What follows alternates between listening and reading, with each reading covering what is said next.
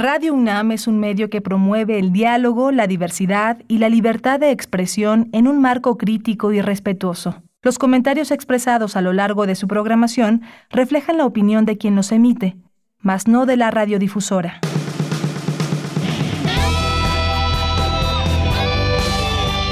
Prisma RU. Relatamos al mundo.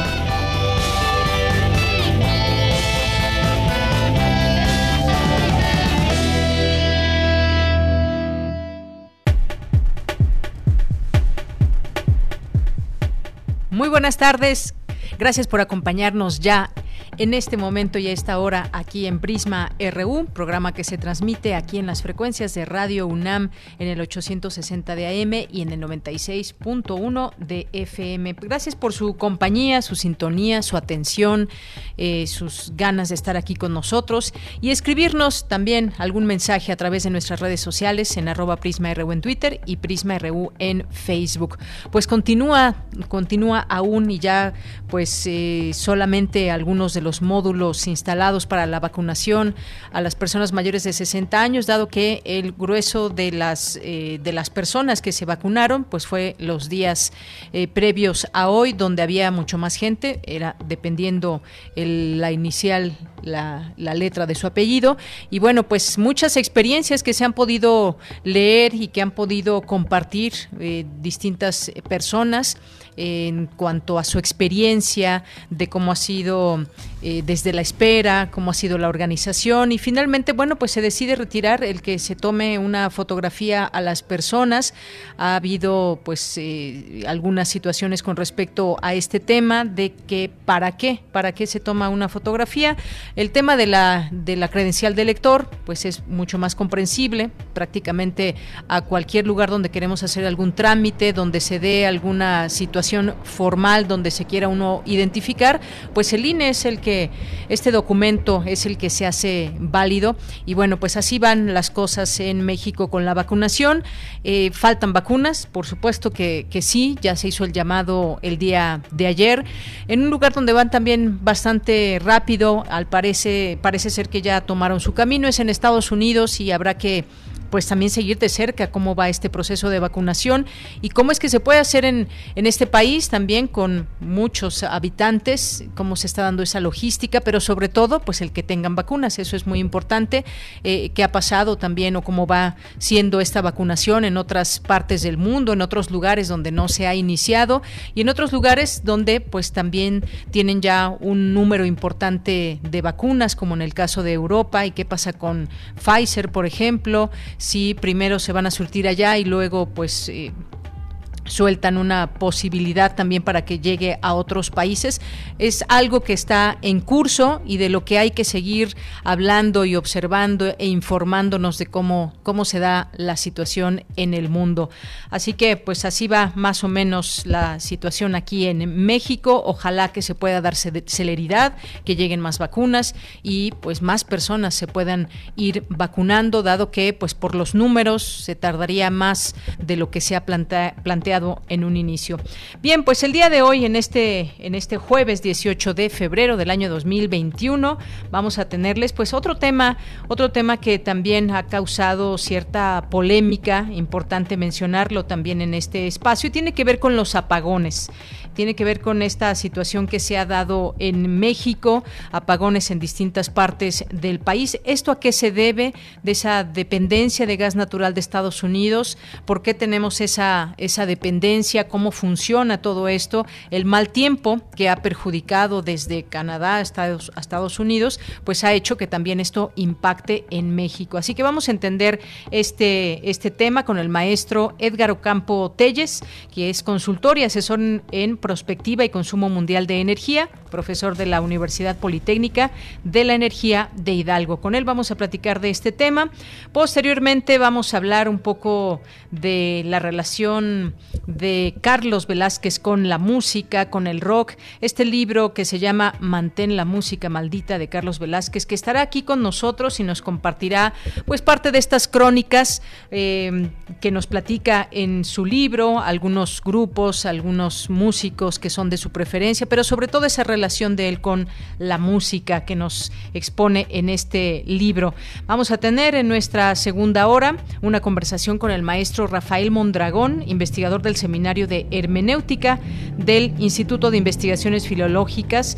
Vamos a tener con él esta oportunidad de platicar sobre la necesidad de una pausa ensayos sobre el estado actual de las artes escénicas y la música en México, hablando, por supuesto, en, enmarcando estos temas en la situación que atraviesa el mundo cuáles son las reflexiones en torno a estos temas de las artes escénicas y la música en México. Bueno, pues vamos a platicarlo con el maestro Rafael. Hoy es jueves, jueves de cine con el maestro Carlos Narro en Cinemaedro. Nos va a platicar de películas, recomendaciones, así que no se lo pierdan.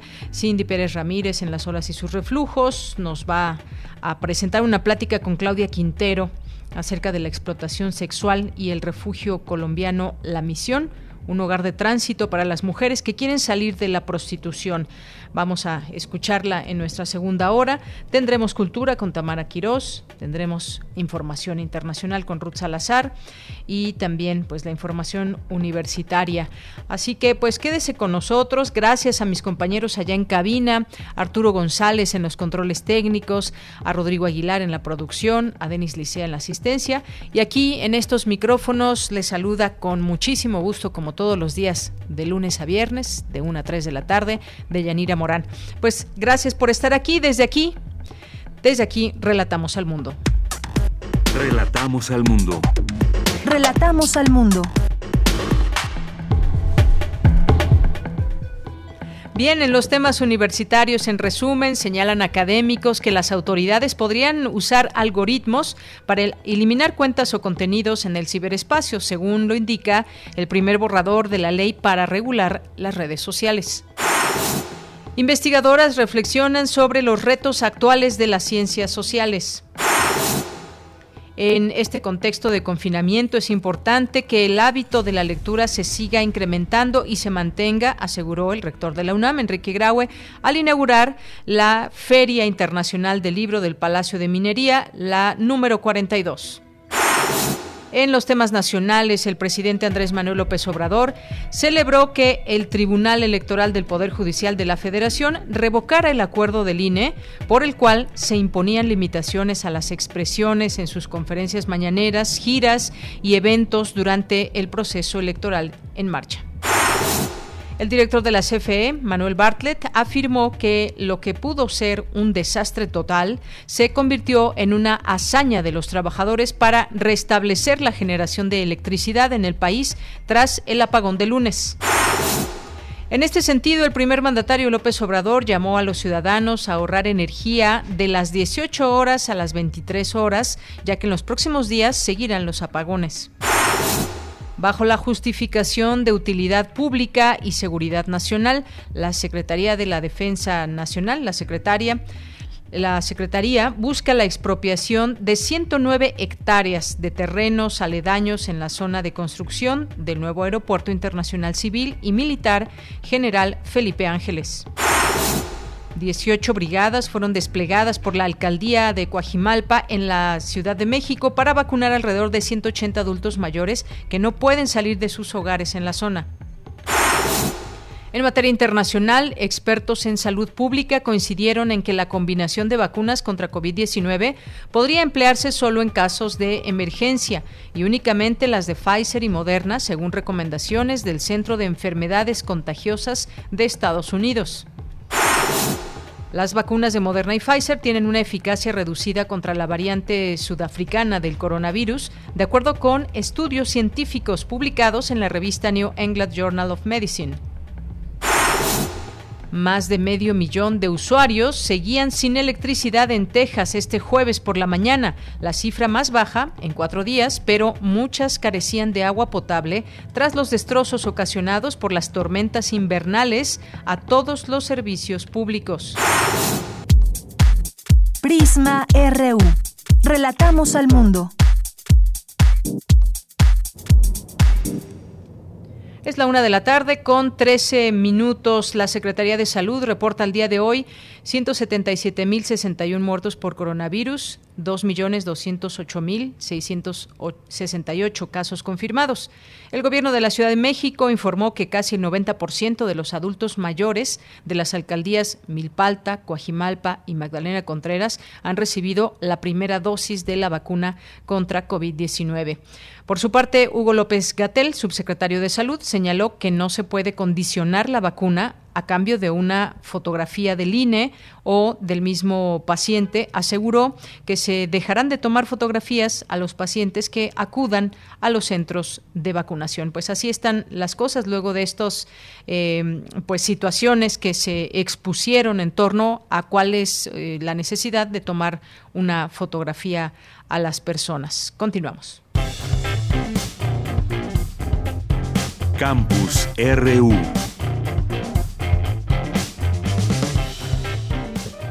Y ya es la una de la tarde con 14 minutos. Nos enlazamos vía telefónica con mi compañera Virginia Sánchez. Inaugura el rector de la UNAM, Enrique Graue, la eh, cuadragésimo segunda Feria Internacional del Libro del Palacio de Minería. ¿Qué tal, Vicky? Cuéntanos. Muy buenas tardes. Buenas tardes a ti y al auditorio de Prisma esta mañana se llevó a cabo la inauguración de esa tradicional feria, de hecho la más importante de nuestro país y que, bueno, pues de manera virtual, como muchos estos eventos se estará transmitiendo a partir del 7 de febrero hasta el primero de marzo de este 2021. Al presidir la ceremonia inaugural el rector UNAM, Enrique Grau, en lo que se trata tradicional de la Ciudad de México y de la Universidad Nacional Autónoma con la que cumple su labor educar y difundir el conocimiento y la oferta cultural para su comunidad y la sociedad en general. También resaltó que a pesar de las circunstancias que nos mantienen confinados, el interés por el conocimiento, por las distintas expresiones literarias y por la cultura no solo sigue vigente, sino que aumenta su relevancia y trascendencia en estas épocas. Escuchemos al rector. Recientemente, a fines del 2020, la Coordinación de Difusión Cultural realizó un par de estudios uno dirigido al gremio cultural y otro a diferentes públicos. Y encontró que durante la emergencia sanitaria, la lectura ha sido un verdadero refugio en estas épocas pandémicas, pues más del 50% de los entrevistados mencionó que ha leído a diario, en algunas ocasiones, o dos veces por semana durante el confinamiento. Y era de esperarse, pues la lectura es mucho más que un pasatiempo. Es al mismo tiempo no solo un acto de reconstrucción y supervivencia, sino una fuente segura para enriquecernos intelectualmente y superar el aislamiento y la nostalgia de la presencia física. Por su parte, Claudia Sheinbaum, jefa de gobierno de la Ciudad de México, resaltó lo fundamental que es el desarrollo de este espacio, el cual nos permite el acceso a nuestro derecho a la cultura, a la lectura y a la educación, más aún señaló en estas condiciones de pandemia que ha generado tantos impactos como la industria del libro. Escuchemos. La pandemia ha afectado a la Ciudad de México de manera muy fuerte, grave. Muchas personas han lamentablemente perdido la vida, muchas personas han enfermado del COVID-19, pero también los impactos económicos que ha generado la pandemia en el mundo y en particular en nuestro país y en la Ciudad de México. Y por supuesto, muchos sectores han sido afectados, pero también y en particular la industria del libro. Y eso no solamente afecta a la propia industria, sino el acceso al derecho a la lectura, que es fundamental y tiene que seguir siendo el libro un eje fundamental de la ciudad como un espacio cultural. Y por ello es fundamental que esta Feria del Libro se lleve a cabo aún con las difíciles circunstancias que estamos viviendo. Durante la ceremonia de inauguración también estuvieron presentes Carlos Agustín Escalante, director de la Facultad de Ingeniería, entidad responsable de la feria, Juan Luis Arzos Arvide, presidente del Consejo Directivo de la Cámara Nacional de la Industria Editorial Mexicana, Lucina Jiménez López, directora general del Instituto Nacional de Bellas Artes y Literatura, Delfina Gómez Álvarez, secretaria de Educación Pública, y Fernando Macotela Vargas, director de la Feria Internacional Libro de Palacio de Minería. bueno, pues cabe mencionar que en esta edición el programa ha sido condensado a 60 actividades con las que se mantendrá una muestra de toda la gama que suele contener la feria, como una conferencia por cada especialidad. Habrá ciclos de divulgación científica, de cultura de la legalidad, de problemas económicos contemporáneos, de salud pública y ciclos de contenido literario. La sexta jornada de literatura de horror estará dedicado a la vida y obra de Amparo Dávila y se conmemorarán efemérides de Ramón López Velarde, Augusto Monterroso, Charles Baudelaire y Fyodor Dostoyevsky.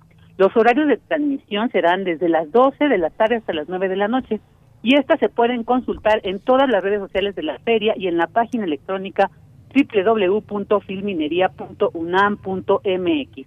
Y aquí en Radio UNAM, Tamara Quiroz y Marco Lubián, de lunes a viernes a las 5 de la tarde nos estarán compartiendo a través del programa especial Agenda Fil más información sobre los eventos con los involucrados en la feria. De ella, este es mi reporte sobre la inauguración de la 42 segunda Feria Internacional del Libro del Palacio de Minería.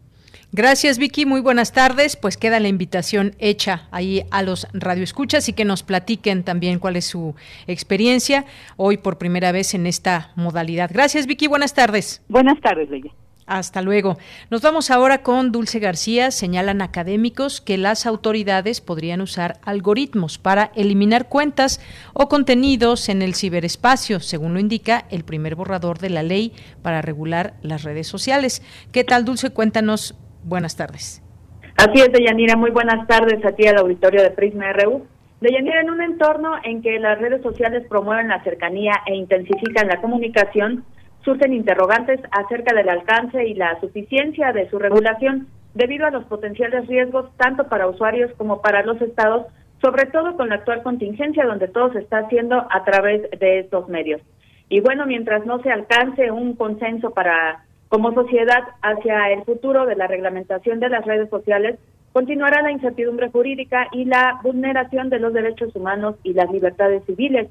Así lo dijo el senador Ricardo Monreal durante la inauguración del foro de discusión sobre la iniciativa de ley para regular las redes sociales. Este foro lo organizó el Instituto de Investigaciones Jurídicas de la UNAM. Deyanira Ricardo Monreal dijo también que algunos de los fenómenos nocivos que se presentan en el entorno digital son la creación de cuentas falsas, mensajes discriminatorios y racistas, discursos de odio, ciberacoso, entre otros por lo cual se están ideando mecanismos para recibir impugnaciones de los usuarios en contra de suspensión o cancelación definitiva de cuentas o perfiles. Vamos a escuchar al senador. Eh, también se establece cómo los propietarios de redes eh, tienen que acatar las decisiones del órgano autónomo constitucional en el caso de suspensión o cancelación de, pues, de cuentas y eliminación de contenidos. Eh, aún se establece un procedimiento abreviado por el cual un órgano autónomo, en este caso el IFT, atenderá las quejas presentadas para las personas usuarias y contra esta resolución procederá el juicio de amparo. Y bueno, Dayanira, como lo comentabas en un principio, Ricardo Monreal dijo que de acuerdo con la propuesta de ley para la regulación de las redes sociales, las autoridades podrían usar algoritmos o tecnologías automatizadas para el efecto de suspender cuentas o eliminar contenidos. Escuchemos. Para el supuesto de cancelación definitiva de cuentas o perfiles, el autorizado deberá contar con un área de especialistas de derechos humanos y libertad de expresión. El IFT cuenta con días naturales para emitir lineamientos, sanciones como órgano autónomo. Pero eh, este es el primer borrador. Bueno, cabe mencionar que México es uno de los países de habla hispana que mayor uso hace de las redes sociales, pues el 67% de la población total de nuestro país somos usuarios activos de estos medios. Es el reporte de Yanina. Muchas gracias, Dulce. Gracias por esta información. Pues sí, mucha gente que usa las redes sociales de manera cotidiana y que cada quien además le da un uso muy variado, muy diverso para qué tienen sus redes sociales y qué es lo que lo que se publica, lo que comunican. Y bueno, pues sí, hay veces que existen controversias y debates en torno a cuáles deberían ser las reglas del juego o no en todo esto, sin limitar la libertad de expresión. Gracias, Dulce. Gracias a ti. Muy buenas tardes. Muy buenas tardes. Porque tu opinión es importante, síguenos en nuestras redes sociales, en Facebook como Prisma RU y en Twitter como arroba PrismaRU. Es la una de la tarde con 23 minutos. Y bueno, pues vamos a hablar ahora sí de los apagones. Si tienen alguna pregunta, envíenolas a nuestro Twitter, arroba PrismaRU, o en Facebook, PrismaRU. Ante esta situación de los apagones programados por el Centro Nacional de Control de Energía, el CENACE, eh, pues puede surgir una pregunta entre la gente que hoy nos hacemos, por supuesto, eh, quienes vivimos en México, eh, sobre por qué se están dando estos apagones o de qué depende. Eh, como habíamos anunciado aquí, en su momento, cuando lo dio a conocer el SENACE, pues anunció que los apagones afectarían a 12 entidades de la República Mexicana entre las 6 y 11 de la noche, entre las 6 de la tarde y 11 de la noche. Sin embargo, los cortes a la energía terminaron afectando también a otros estados que no estaban incluidos, como Quintana Roo, Veracruz, Ciudad de México, incluso que al principio no estaba señalado. Eh, lo más entre los lugares más cercanos estaba el Estado de México y estos apagones programados son ejecutados por el SENACE de forma escalonada por bloques para que los usuarios no permanezcan por largos periodos sin este servicio de energía eléctrica.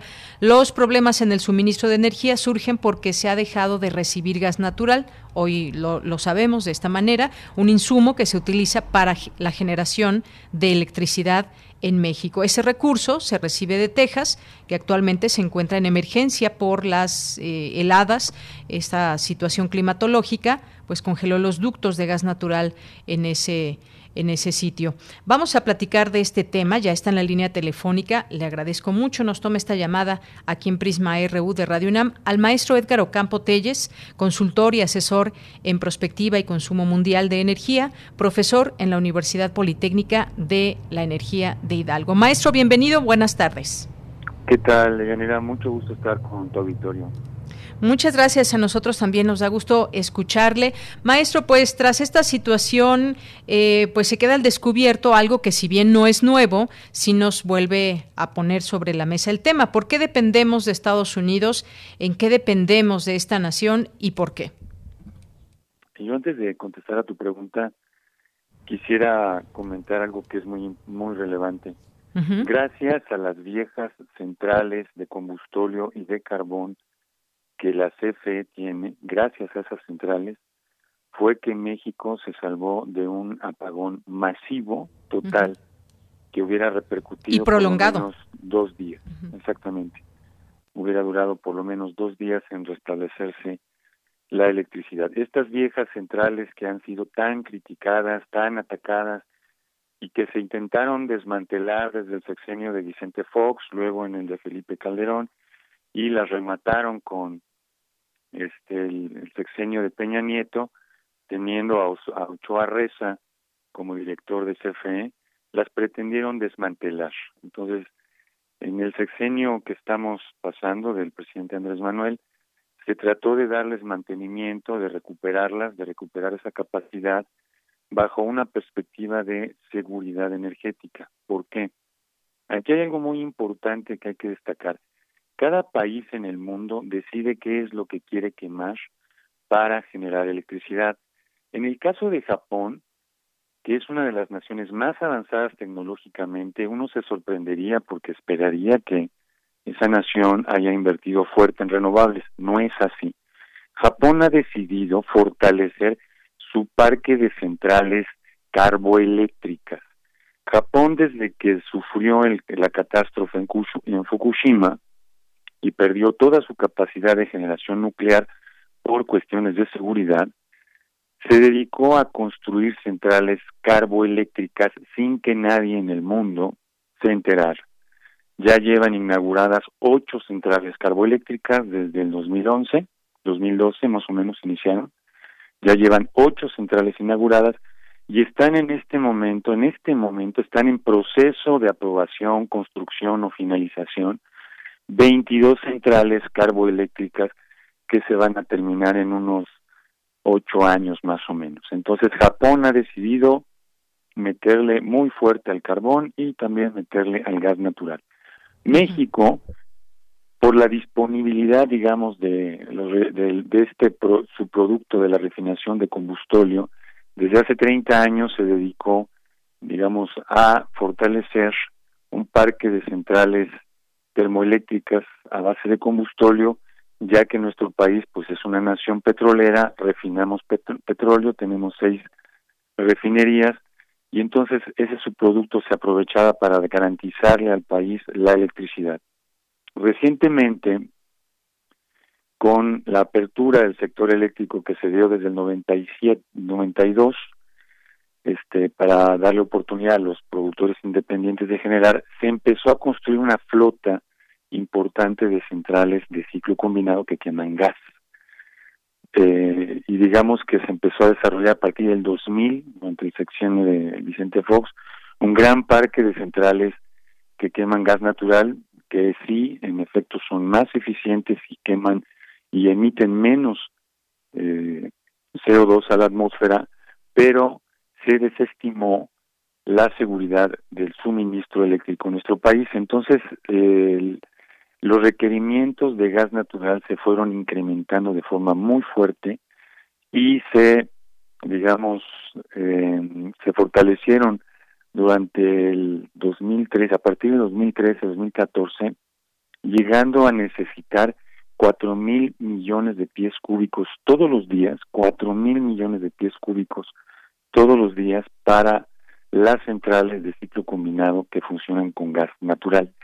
Entonces, el objetivo, digamos, el, el objetivo de todo este proyecto fue aprovechar el gran boom de la explotación de gas natural a partir de esta controversial técnica del fracking que se desarrolló en los Estados Unidos a partir del 2008. A partir del 2008 inicia toda esta revolución energética que así se definieron los norteamericanos a partir de la utilización de la técnica del fracking, la fracturación eh, horizontal con, eh, perdón, perforación horizontal con fracturación hidráulica. Y a partir del 2010-2012 comenzaron a tener excedentes muy fuertes de gas natural y el precio del gas natural se empezó a desplomar y entonces nuestras baterías apuntaron hacia hacia ese mercado para aprovechar ese gas natural y generar electricidad más barata. Sin embargo, se desestimó la seguridad del suministro eléctrico y estuvieron a punto de cerrar todas estas centrales que hoy salvaron al país de un gran, gran apagón un apagón masivo, eso hay que decirlo, fue gracias a estas centrales viejas, abandonadas durante todos los exenios de Vicente Fox, Calderón y Peña Nieto, y que esta administración decidió rescatar, fue que la libramos, porque si no estaríamos viviendo otra situación. El problema que tiene México es que tiene más del 60% de su generación eléctrica anual depende del gas natural de los Estados Unidos. Nosotros importamos 5.500 millones de pies cúbicos todos los días desde los Estados Unidos. Entonces estamos en una situación de muy alta, extraordinaria dependencia de los Estados Unidos.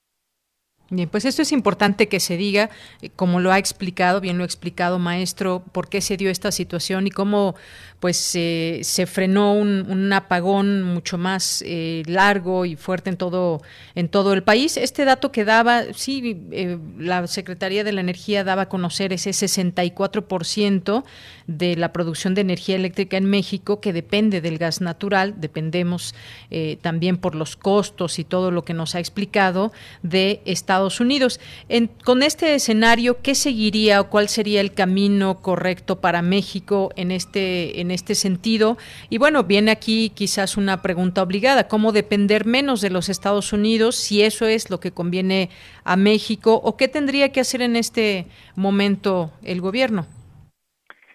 Em, la, la, situación del sector energético no es una situación fácil o que se pueda resolver con entusiasmo porque aquí, digamos, los ambientalistas podrían decir, vamos a echar toda la carne al asador por las renovables. Bueno, las renovables no están funcionando en muchos países europeos, no les están dando resultados correctos. Eh, y en el caso de Texas, bueno, pues la mitad de su capacidad eólica quedó congelada, no, no funcionó. Es decir, los sistemas de la infraestructura de suministros energéticos de la humanidad es frágil ante las eh, contingencias climatológicas, tanto de extremo calor como de extremo frío, como lo que estamos viendo. En Texas lo que ocurrió fue que se quedaron sin gran parte de su parque eólico, las turbinas de viento se paralizaron, se tuvieron que proteger porque no podían continuar con este tipo de condiciones climáticas. Algunas centrales nucleares también tuvieron que parar para protegerse. Las centrales de ciclo combinado de gas de Texas no recibieron el gas porque se incrementó brutalmente la demanda para calefacción y simultáneamente la producción de gas de los pozos del fracking se tuvo que proteger porque las válvulas, los medidores y varias instalaciones son muy delicadas, muy muy frágiles a este tipo de condiciones climáticas y entonces la sociedad se quedó sin energía y hay todavía regiones en Texas después de cuatro días que continúan apagadas y la gente está tratando de quemar muebles, ropa, este, libros, lo que haya, para calentarse. Entonces, el sector energético no es algo que se pueda resolver de forma alegre. El problema que tenemos aquí es qué tenemos disponible para generar electricidad. México cuenta con combustóleo, todavía eh, contamos con algo de combustóleo.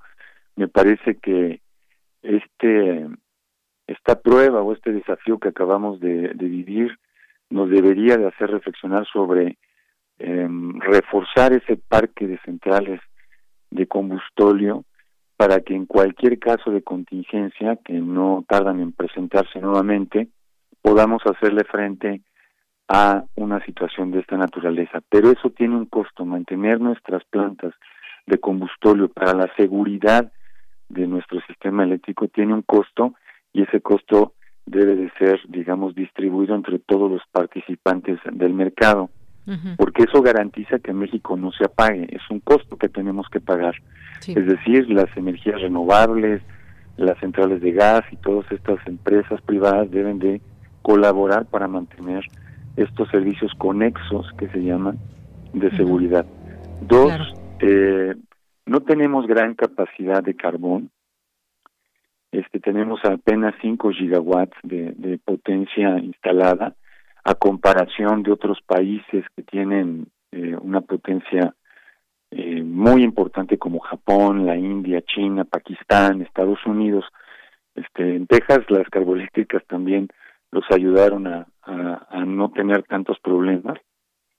Entonces me parece que el parque de centrales carboeléctricas también se debería de rescatar, renovar, recuperar para tenerlo en los momentos de desafío como el que acabamos de vivir y tratar de desarrollar nuestro parque eh, eléctrico de manera congruente con lo que hay disponible en nuestro país y no depender del exterior de forma tan desbalanceada.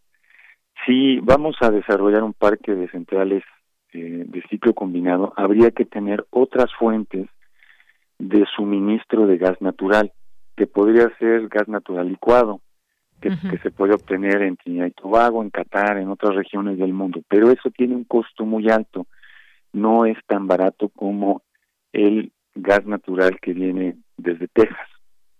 Entonces, eh, hay varias aristas en este asunto.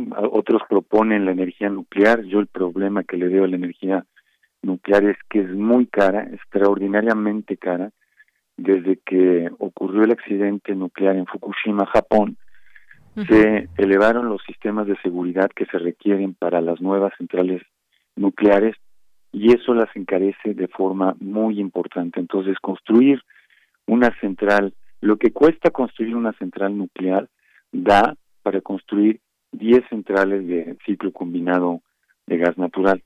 Entonces, es una opción bastante cara para naciones en desarrollo como la nuestra, hay países que sí se pueden dar ese lujo, como Estados Unidos, Europa, Rusia, China, pero nosotros pues es un poco complicado, ¿no? eh, y bueno, desarrollar nuestras eh, capacidades de energía renovable, pero de forma mesurada. El problema que existe con las energías renovables y que entusiasma a tanta gente de forma tan eh, fanática, que me parece un gravísimo error, es que las, las renovables por su intermitencia no están disponibles en los momentos críticos y esa baja disponibilidad genera que se requiera instalar excesiva potencia. El ejemplo más claro es el de España. En España hay un consumo más o menos que oscila entre los 35 y 40 gigawatts hora en tiempo real. Eso es lo que consumen los españoles cuando prenden sus casas, sus industrias, comercios, eh, oficinas públicas, entre 35 y 40 gigawatts. Ya tienen instalados de potencia 100, es decir, casi tres veces su consumo, que es un absurdo, es una capacidad de reserva súper exagerada. Y en tránsito, que es lo peor, como ellos abrieron su mercado eléctrico a la participación libre, sin planeación estratégica como lo quiere hacer ahora el presidente Andrés Manuel, establecer una planeación estratégica antes de dejar la libre competencia actuar, tienen en tránsito 200 gigawatts de potencia que ya tienen permisos de interconexión a la red eléctrica española. Entonces, 100 gigawatts que ya tienen instalados, más 200 que están en tránsito, podrían crear un parque eléctrico súper sobredimensionado en España de 300 gigawatts, cuando la demanda solamente acepta 35 gigawatts. Es decir, el parque español corre el riesgo de multiplicarse por 10, eh, ser 10 veces más grande de lo que la demanda es capaz de recibir. Eso genera este como resultado el canibalismo y destrucción de las entre las tecnologías. Hay tecnologías que tienen que detenerse porque otras tecnologías, las renovables, tienen preferencia en el orden del despacho. Entonces, hay hay tecnologías que se tienen que detener como el gas natural, este, las carboeléctricas, las nucleares, se tienen que detener para que, para que entren las renovables y las hacen inviables. Centrales que antes funcionaban 20 horas, ahora solo están funcionando 7 horas, 8 horas al día. Entonces se vuelven inviables, se vuelven no rentables y hay que subsidiarlas. El gobierno español tiene que subsidiarlas porque forman parte del respaldo eléctrico para cuando no hay viento y no hay sol. Entonces es cuando entran esas plantas. Es muy complejo el sector eléctrico y no debe de ser resuelto con entusiasmo y con fanatismos este, ambientalistas, porque entonces lo que ocasionamos son problemas graves como los que está viviendo España y Alemania. El caso de Alemania es emblemático. Sí. Maestro, pues me parece muy importante todo lo que nos comenta, nos vaya llevando también a otros a otros lugares como a otros temas, digamos, como las energías renovables y efectivamente yo pienso, por lo que he visto, muchas veces se habla con mucho desconocimiento. Por supuesto que suena muy bien esto de las energías renovables, pero todo tiene, digamos, un porqué y tiene pues hay que ver bien exactamente tanto qué es las energías renovables y qué tan factible es que se puedan llevar a cabo. Ya usted nos ponía bien en contexto también esta situación que se está viviendo en este momento, pues Estados Unidos incluso pues la potencia tiene encima este problema de que pues no hay energía eléctrica en una gran zona de su país. No hay en todo esto una solución escrita, hay un camino digamos andado en este sector, en este tema y pues las condiciones también van cambian, cambiando.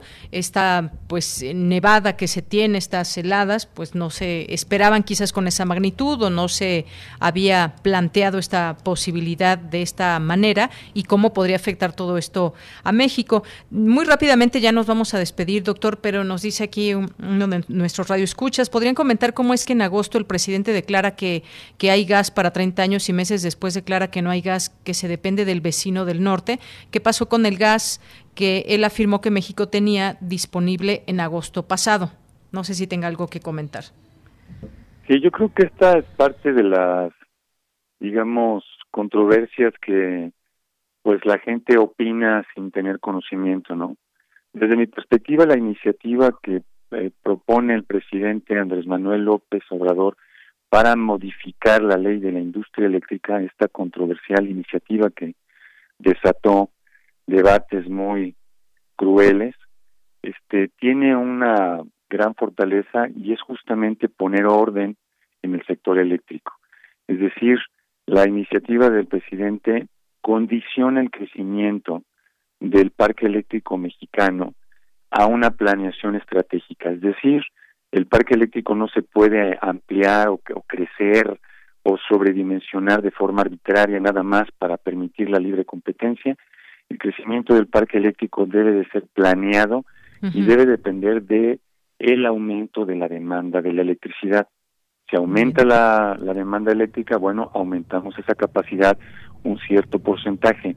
No debe de ir más allá de un 40% por encima de lo que es la demanda. México en este momento consume 45, bueno, consumimos en promedio 40 gigawatts en tiempo real, digamos, en la mañana es un poco menos, en la tarde es un poco más, llegamos a 42, pero oscilamos entre los 38 y 42 gigawatts.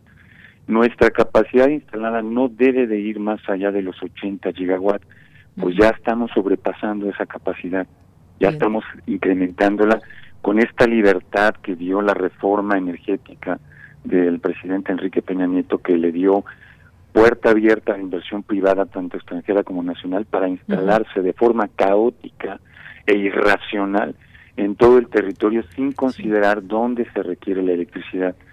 Es por ello que la iniciativa del presidente Andrés Manuel es prioritaria, es muy importante para controlar esta expansión caótica del parque eléctrico mexicano. Pues maestro, muchas gracias por, por su tiempo. Mire, solamente tenemos aquí dos comentarios muy rápidos del auditorio que yo le diría que nos conteste con un sí o con un no. Después lo vamos a invitar porque nos quedamos con algunas preguntas. Dice Silvia Vargas, gracias maestro. ¿Considera que México tarde o temprano tenga que mirar a la fractura hidráulica? Mm, no lo veo conveniente, pero a lo mejor nos vemos obligados. Bien, y también nos dice aquí mi, Misael, ¿qué opina de la película Planeta de Humanos de Jeff Gibbs que toca el tema de las energías renovables? Excelente film para entender el fiasco de las energías renovables. Muy bien, pues ahí dejamos esta recomendación, en todo caso, de las energías renovables con esa película de Planeta de Humanos. Maestro, no me resta más que agradecerle estos minutos en Prisma RU. Muchísimas gracias a ti, gracias por la oportunidad de estar con tu auditorio. Gracias, maestro. Muy buenas tardes. Buenas tardes. Fue el maestro Edgar Ocampo Telles, consultor y asesor en prospectiva y consumo mundial de energía, profesor en la Universidad Politécnica de la Energía de Hidalgo. Relatamos al mundo. Relatamos al mundo.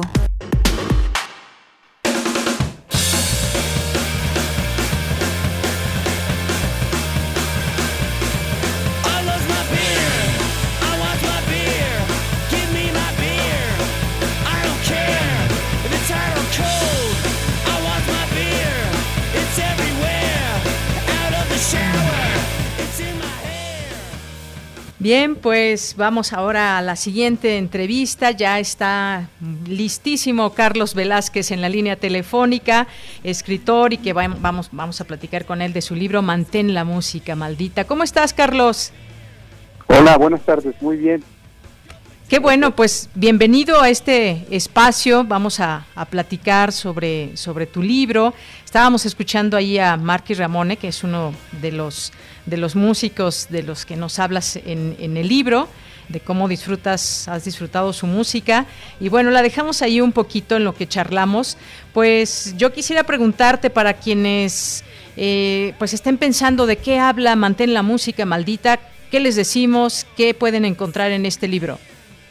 Y esta es una reunión de varias crónicas que publiqué en la revista eh, mensual gratuita que, que distribuye Sexto Piso. Ahí me, el editor Eduardo Rabaza eh, me invitó a escribir una columna sobre música y gran parte de las columnas que están dedicadas eh, tratan sobre son bueno son son crónicas sobre conciertos. Sí entonces, eh, la mayoría de los textos que están ahí, casi en su totalidad, son crónicas de todos aquellos conciertos a los que estuve asistiendo durante aproximadamente cuatro años, que es lo que tardamos en, juntar todos estos textos. Es, una selección. Y pues nada, es la aventura de lo que significaba ir a un concierto desde que empieza, antes de ir, o sea, el ritual de lo que significa prepararse, la llegada, obviamente vivir el show y también vivir la salida, ¿no? El bajón. Y son unas crónicas donde hay este conciertos de, de muchos artistas, ¿no? Eh, la mayoría de ellas se desarrollan en la Ciudad de México, pero creo que también hay un hay una en Guadalajara y hay algunas dos o tres de Monterrey. Así es. Pal norte de Monterrey. Sí, sí, sí, en, Monterrey, claro. Así es. Oye, pues como, como bien dices tú en el libro, no, no es un libro de crítica musical, más bien pues nos, nos haces que, que, te acompañemos a esos, a esos viajes, a esa presencia que tú has tenido en estos conciertos, donde, donde pues disfrutas la música a la manera que pues a ti te gusta, y esto nos lleva pues sí a recordar algunos de, de los conciertos, grandes conciertos que ha habido en México, los años, los lugares, nos enmarcas también como referencias estos sitios eh, de pronto que puede ser un, Vive Latino o puede ser un Palacio de los Deportes o puede ser un Foro Sol. Cuéntame pues quizás y a mí y pues al público que nos está escuchando, quizás alguno que tú quieras compartir que te haya gustado mucho de estos conciertos que, nos platicas aquí en el libro. Bueno, en el texto tengo un en el libro tengo un texto bastante interesante que sí trata es una crónica sobre conciertos, pero es sobre todo un texto donde se analiza el papel del fan a través de, de una figura este, reconocida mundialmente, ¿no? En el caso de Roger Waters, hay una hay un texto donde yo acompaño a un fanático de Roger Waters a, a, a ver a ver un concierto de él precisamente en Monterrey, pero este tipo, o sea, lo, lo había perseguido a Roger Waters por todo el país, o sea, vio los dos conciertos en Guadalajara, vio las tres fechas aquí en la Ciudad de México y cerró con la gira mundial de Roger Waters en Monterrey, pero no solo es, es no solo eso, sino que él es una persona que en su casa tiene una parafernalia este muy este o tiene una gran cantidad de parafernalia sobre Pink Floyd y Roger Waters y además lo ha seguido por muchas partes del mundo. Entonces lo que cuenta en la crónica es los conciertos a los que ha ido lo ha visto en París lo ha visto en Inglaterra obviamente lo ha visto en Estados Unidos e incluso lo ha tenido dos veces enfrente una cosa poco usual y que también ahí a través de la interacción que tiene él con Roger Waters pues no, este relata un poco la personalidad de Waters que pues es un tipo eh, que es muy cálido en el escenario pero que abajo pues es una estrella de rock y es muy frío no entonces él tuvo la oportunidad de tenerlo enfrente y de que le firmara algunos algunos objetos algún merchandising. Aquí en una de las giras que tuvo Roger Waters por nuestro país y lo casó en el Hotel San Regis. Entonces él me cuenta, mientras vamos en el coche directo al concierto, me va contando todas estas anécdotas y lo que se me hace y lo que y lo que a mí me gusta mucho del texto es que cuento y realzo pues el papel que del fan y del adorador de la estrella sin miramientos, ¿no? y cómo es y la devoción que despierta el rock y la música y cómo lo persigue por todas partes del país y cómo no es suficiente con escucharlo con ir a sus conciertos, sino lo quiere hacer parte de él y por esa razón va a casarlo al Hotel San Regis para pedirle un autógrafo, ¿no? Y eso es lo que se cuenta en uno de estos, eh, en, el texto este, pero en sí tengo así muchas crónicas de, de otros conciertos que se han vivido aquí en la Ciudad de México y, y, y también hay una parte que, que es pues una parte muy lúdica, ¿no? Que hay cosas que que me, que me pasaron, ¿no? Como por ejemplo perder vuelos o tomar unos tragos de más en el video latino.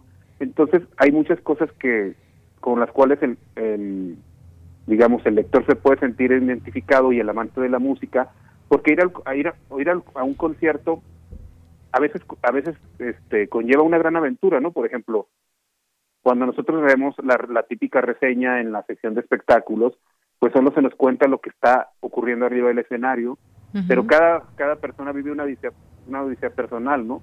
Desde aquel que se pierde, desde aquel que sufre diarrea en un festival y no puede, y tiene que utilizar forzosamente los anirren, hasta aquellos que, que, que que no recuerdan el concierto. Que no recuerdan el concierto, por ejemplo, por ejemplo, mi amigo Daniel Guzmán, que tengo una anécdota que no está en el libro, pero es una anécdota muy padre, cuando vino Black Sabbath aquí por primera vez, este, eh, hicieron los preparativos para ir a la, tocada y se citaron en una cantina. Entonces en la cantina pues empezaron a beber y entonces este corte A, ¿no? Hay un apagón ahí, hay un blackout donde cuenta Daniel que lo están despertando en un taxi y, y, él abre los ojos y dice, ¿qué? ¿Ya llegamos a Black Sabbath? ¿Ya llegamos a Black Sabbath? Y le dicen, no, ya llegamos a tu casa. O sea, después de la cantina fueron al concierto, pero, o sea, sufrió un blackout, sufrió un apagón, entonces todo este tipo de cosas con las que mucha gente, a las que mucha gente le han ocurrido toda clase de peripecias, están en el libro a través de mi persona y también a través de varios personajes con los que he tenido la oportunidad de cruzarme en los conciertos. Me recuerdo que es una crónica que está en mi libro anterior, pero es una cosa que nunca se me va a olvidar, de un chavito que estábamos en el concierto de Foo Fighters y se sabía todas las canciones y las cantaba a grito pelado, pero en un inglés perfecto. Y resulta que cuando se acabó el concierto y tal, y entonces empezamos a hablar y empezamos a, a interactuar y a convivir, me di cuenta que era tartamudo. Y yo dije, wow, o sea, no, no, no podía hablar mm, dos palabras sin tartamudear, pero sin embargo se sabía las letras y las cantaba pero con una dicción perfecta. Y dices, es que esto solo es posible que pase gracias al poder del rock. Claro. Bueno, pues sí, es un, gran anecdotario. Fíjate, ahora que hablabas de, Roger Waters y del, eh, pues lo fan, lo tan fanático que es tu amigo, que pues lo iba a perseguir al hotel donde estaba y a distintos conciertos, incluso fuera de México. Y bueno, pues nos platicas un poco también, eh, tu disco favorito de Pink Floyd es Atom Heart Mother. Eh, y bueno, nos vas llevando también de tu, de tu relación con Roger Waters, que pues te gusta mucho su música y todo, y tienes una cierta queja con la parte política eh, que trae Roger Waters en sus conciertos, que pues bueno, eh, años atrás nos, eh, nos daba esta posibilidad de hacer abucheos en contra de Trump y en, su momento pues también ha tenido esta parte muy política que a ti a ti no te gusta. Tú dices, yo prefiero escuchar su música y no me interesa pues esa parte política que me pueda ofrecer un músico. Sí, Carlos. Bueno, no sé qué pasó ahí con Carlos. No sé si me escuche.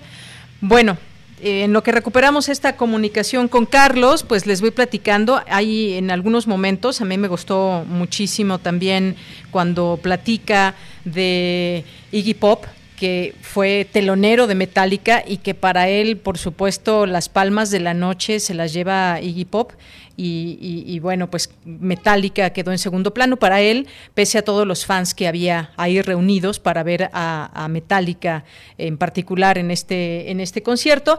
Nos va platicando también un poco, quizás nos, eh, nos identifiquemos generacionalmente también por los discos que en su momento salieron, que le gustaban mucho, algunos grupos en particular.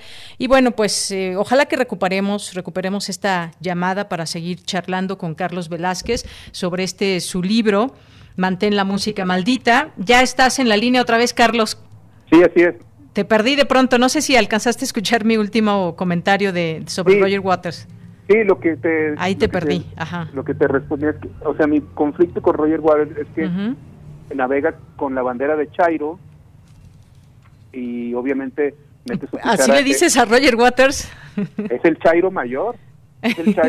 Pero refiriéndote por el tema de López Obrador o por en general por su, digamos, su intención política en muchos conciertos. Por su, supuesto izquierdismo. Entonces, yo me, o sea, a mí lo que, mi conflicto es que, pues, o sea, va por el mundo haciéndose de, haciéndola de Chairo, sin embargo, al momento de que uno va a comprar este uno de sus boletos, pues, o sea, la, la solidaridad que él pide para con, con la gente pues no existe porque el cargo de Ticketmaster uno lo sigue pagando y aparte los precios de por ver sus tocadas son muy, muy, muy elevados, ¿no?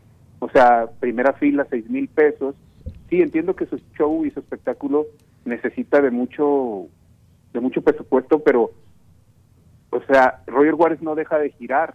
O sea, en todas sus giras es un, lo que es una máquina de producir dinero. Entonces, me parece como muy sospechosa esa esa doble, pues eh, sí, o sea, esa doble personalidad de que por un lado este, interviene en conflictos de ciertos países, pero por otro lado él no deja de cobrar.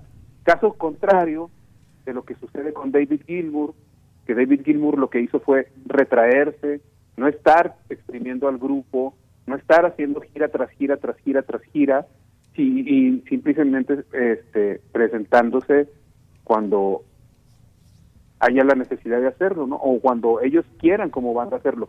Y lo que hace Roger Waters es que todavía no termina una gira cuando ya está planeando la otra. Y de hecho, si no ha sido por el COVID, no había poder humano que lo detuviera. Él hubiera, él ya estaba preparando su siguiente gira. Y luego, por otro lado, siempre toca las mismas canciones. O sea, sí entiendo que el amor al rock también es eso, ¿no? Ese fanatismo por estar reviviendo esos grandes momentos, pero también no es nada, no hay nada nuevo bajo el sol. Bueno, que es parte de, ¿no? Yo, yo siento que bueno, no es, no es la primera vez que un músico hace cierto proselitismo. Eh, muchos artistas, incluso en sus, en, las pantallas, en lo que pasa, no, es el único que ha puesto a Trump, por ejemplo, en las pantallas, o, que se revela contra los, los que vemos muchos como dictadores en el mundo. Eh, y bueno, pues a final de cuentas, pues la música sí es un negocio y también le das a tus fans, pues lo que quieren oír, ¿no? Que son los éxitos. Yo decía de otro concierto que nos platicas donde fue telonero Iggy Pop a, Metallica, con Metallica, y que tú dices, bueno, las palmas de las noches se las llevó Iggy Pop, y, bueno, pues finalmente son las canciones por las que se le, se le conoce, ¿no? Sí, no, claro, pero bueno, es que es lo que siempre decimos, ¿no? O sea, o sea, Roger Water este, se compró su isla con Shakira y pues está, es muy sencillo y es muy fácil y muy cómodo estar desde ahí este, pidiendo que apoyen a, a tal o cual figura política. Y lo de, y, por ejemplo, Iggy Pop es el caso contrario, ¿no? Que sí, o sea, obviamente Iggy Pop toca el repertorio de los Stooges, pero también tiene un disco nuevo con Josh Home, y además Iggy Pop es una persona que, que se la sigue jugando todo el tiempo. Lo invitan como telonero a, venir a México ante el público de Metallica, y Iggy Pop tranquilamente hubiera podido haber dicho, no voy, ¿Por qué? Porque era meterse a la jaula de los leones, porque era un público que no lo conoce, era un público que está esperando otro estilo de música, que están locos por ver a Metallica y lo que hacen es abucharlo, y, por el caso contrario, Iggy Pop no se achica y sale y da una lección de un, con, un, gran espectáculo y se echa a la bolsa a muchísima de esa gente que estaba ahí, que muchísima gente, a pesar de, de, considerarse, considerarse rockeros, ni siquiera lo habían oído nombrar ninguna vez en su vida. Y además, otra cosa también muy impresionante es que Iggy Pop, estando ahí en el Foro Sol con 72 años, se avienta el público. O sea, ¿quién a los 72 años hace eso? Nadie, solamente ese loco, ¿no? Nadie. Por ejemplo, cuando yo recuerdo cuando cuando Pearl Jam en su primero y su segundo disco, Eddie Vedder se subía a las estructuras del escenario y se colgaba desde arriba y cantaba con una mano en el micrófono y la otra sosteniendo, aferrándose a un tubo, dejó de hacerlo porque la edad le demostró que pues, que ya no podía arriesgarse de esa manera y sin embargo el hip hop se sigue arriesgando porque él es el rock and roll. Claro. Bueno, pues Carlos, se nos ha acabado el tiempo. Muchas gracias por estar con nosotros, por compartir estos minutos y hablarnos de tu libro, Mantén la música maldita. Muchas gracias y si te parece bien, vamos a despedirnos con una de las canciones que escuchaste en ese concierto de Iggy Pop, que es Down on the Street, si te parece bien. Órale pues. Muy bien, muchas gracias Carlos. Hasta luego. Hasta luego, buenas tardes. Con esto nos vamos al corte.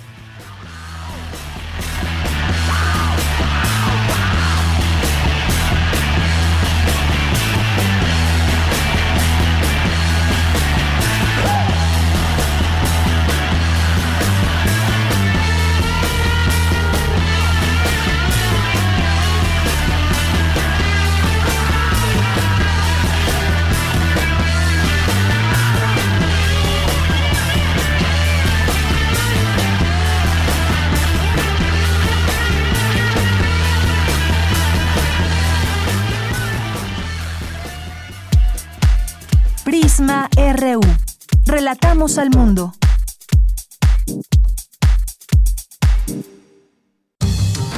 La ciencia que somos. La ciencia que somos. Iberoamérica al aire.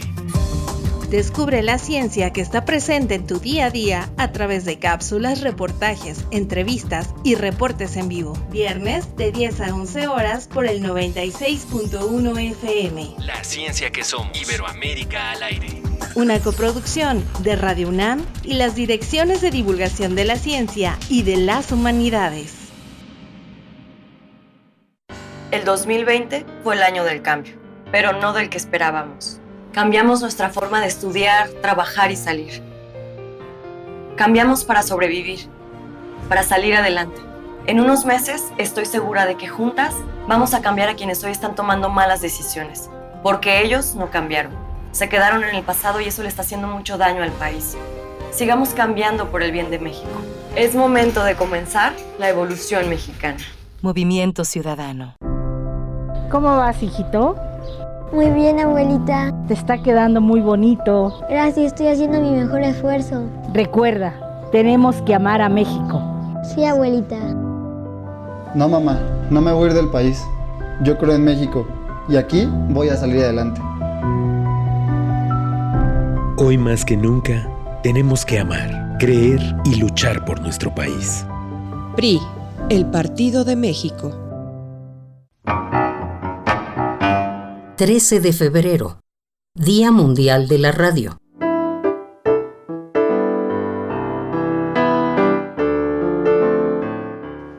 No era el público quien había esperado la radio, sino la radio que esperaba al público.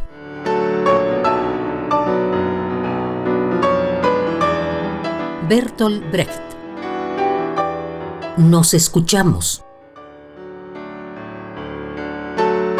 Radio UNAM. Experiencia sonora. Si conoces a personas chilangas que residan en el extranjero, avísales que si su credencial para votar venció en 2019 o 2020, aún es válida para que puedan votar por la primera diputación migrante de la Ciudad de México. Recuérdales ingresar a www.votochilango.mx para registrar su credencial antes del 10 de marzo de 2021. Ellas y ellos tendrán voz y voto en las decisiones de esta gran ciudad. Avísales. Instituto Electoral Ciudad de México. Vamos a estudiar, a prepararnos y esforzarnos todos los días.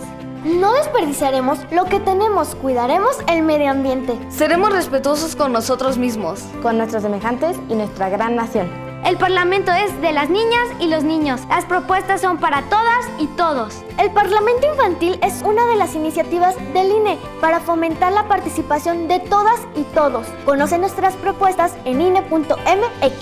INE. Lo social, lo político, lo económico, lo cultural son fenómenos que nos competen a todas y a todos.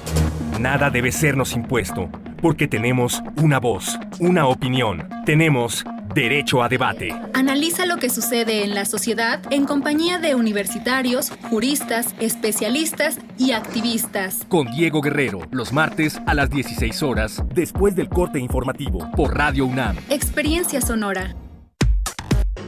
Prisma RU. Relatamos al mundo. Dos de la tarde con cinco minutos. Muchas gracias por continuar con nosotros en esta segunda hora de Prisma RU. Le seguimos acompañando allá en cabina Rodrigo Aguilar, Denis Licea, Arturo González y aquí en el micrófono de Yanira Morán. Muchas gracias por sus comentarios, gracias por sus eh, pues amables preguntas y pues todo lo que nos comparten aquí en, en Prisma RU. Siempre nos da mucho gusto y saben ustedes que en este espacio la audiencia cuenta, por supuesto. Nos dice Oscar G. Dice, no estoy de acuerdo que diga Chairo, qué significa esa palabreja, que cite la fuente, sino que no vulgarice el lenguaje mándalo a clases con Otto Cázares. Gracias, Oscar G. Bueno, a ver, voy a hacer yo un comentario. Yo le preguntaba justamente por eso a Carlos Velázquez. Digo, no es el primer artista que tiene una postura política ante ciertas situaciones que se viven en el mundo. Y bueno, pues me parece a mí en el caso de, de lo que sucedió con Trump, digo, también, por ejemplo, lo han hecho otros artistas. Madonna es muy política, por supuesto, y también nos nos, a sus fans les receta pues su visión política de, de, las cosas. Eh, Efectivamente, por eso yo le preguntaba por qué la palabra Chairo hacia Roger Waters. Efectivamente, pues cuando vino a México, que además fue el día que ganó López Obrador, pues hizo un mensaje y bueno, me parece que también toma un poco pues el, el termómetro de lo que se vive en cada país y bueno, el tema de los 43 que también lo ha sacado en sus conciertos. Bueno, pues habrá quien le guste y no. Yo estoy de acuerdo con Carlos Velázquez que pues la música es lo que nos, nos gusta, nos atrae de un artista más allá de sus, eh, de sus filias o fobias políticas, eso es aparte porque podemos estar o no de acuerdo con eso, pero pues la música es la música. Gracias, Oscar, que también aquí nos hizo varios, varios comentarios. Eh, David García nos dice, se escucha divertido, siempre me ha gustado más el viaje que el destino. En algunos conciertos terminé en una delegación, vaya recuerdos que despertaron. Gracias, David García. Rosario, eh, Rosario Durán Martínez nos dice, no creo que este cuate escriba para regalar su dinero. David Castillo nos nos dice Clapton es Dios. Oscar nos dice, están mal esas, estas entendiendo que el arte de la música no debe costar, pues en qué mundo vives, estamos en el mercado libre, amigo. Pues sí, todo cuesta y a veces algunos conciertos nos parecen muy caros, otros no tanto. Em, bueno, pues por ejemplo, se criticó mucho en su momento también el costo de los precios de Bjork. No sé si recuerden cuando vino a México, ahí en el Parque Bicentenario. Digo, yo tuve oportunidad de ir a ese lugar, estuvo increíblemente maravilloso ese, ese concierto, pero sí algunos, digo, es parte de, lo, de ser fanático, él mismo nos los cuenta en su libro, cómo a veces pues cuesta mucho eh, juntar ese dinero para, para estar en un lugar que más o menos te convenza y ver a, tu artista favorito.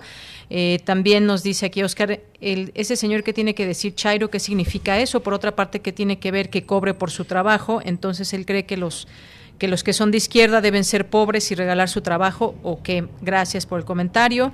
Eh, también el Zarco nos dice, esos libros sí me gustan y dice, esos fans de Metallica son de juguete, mayormente poses. Gracias. Pues ya ven, aquí en gusto se rompen géneros y pues yo creo que cada quien... Eh, vive un concierto a su forma, a su manera, eh, pues alucinando o no, con uso de alcohol o drogas y demás, también algo que de lo que se platica en el libro que nos comparte Carlos Velázquez.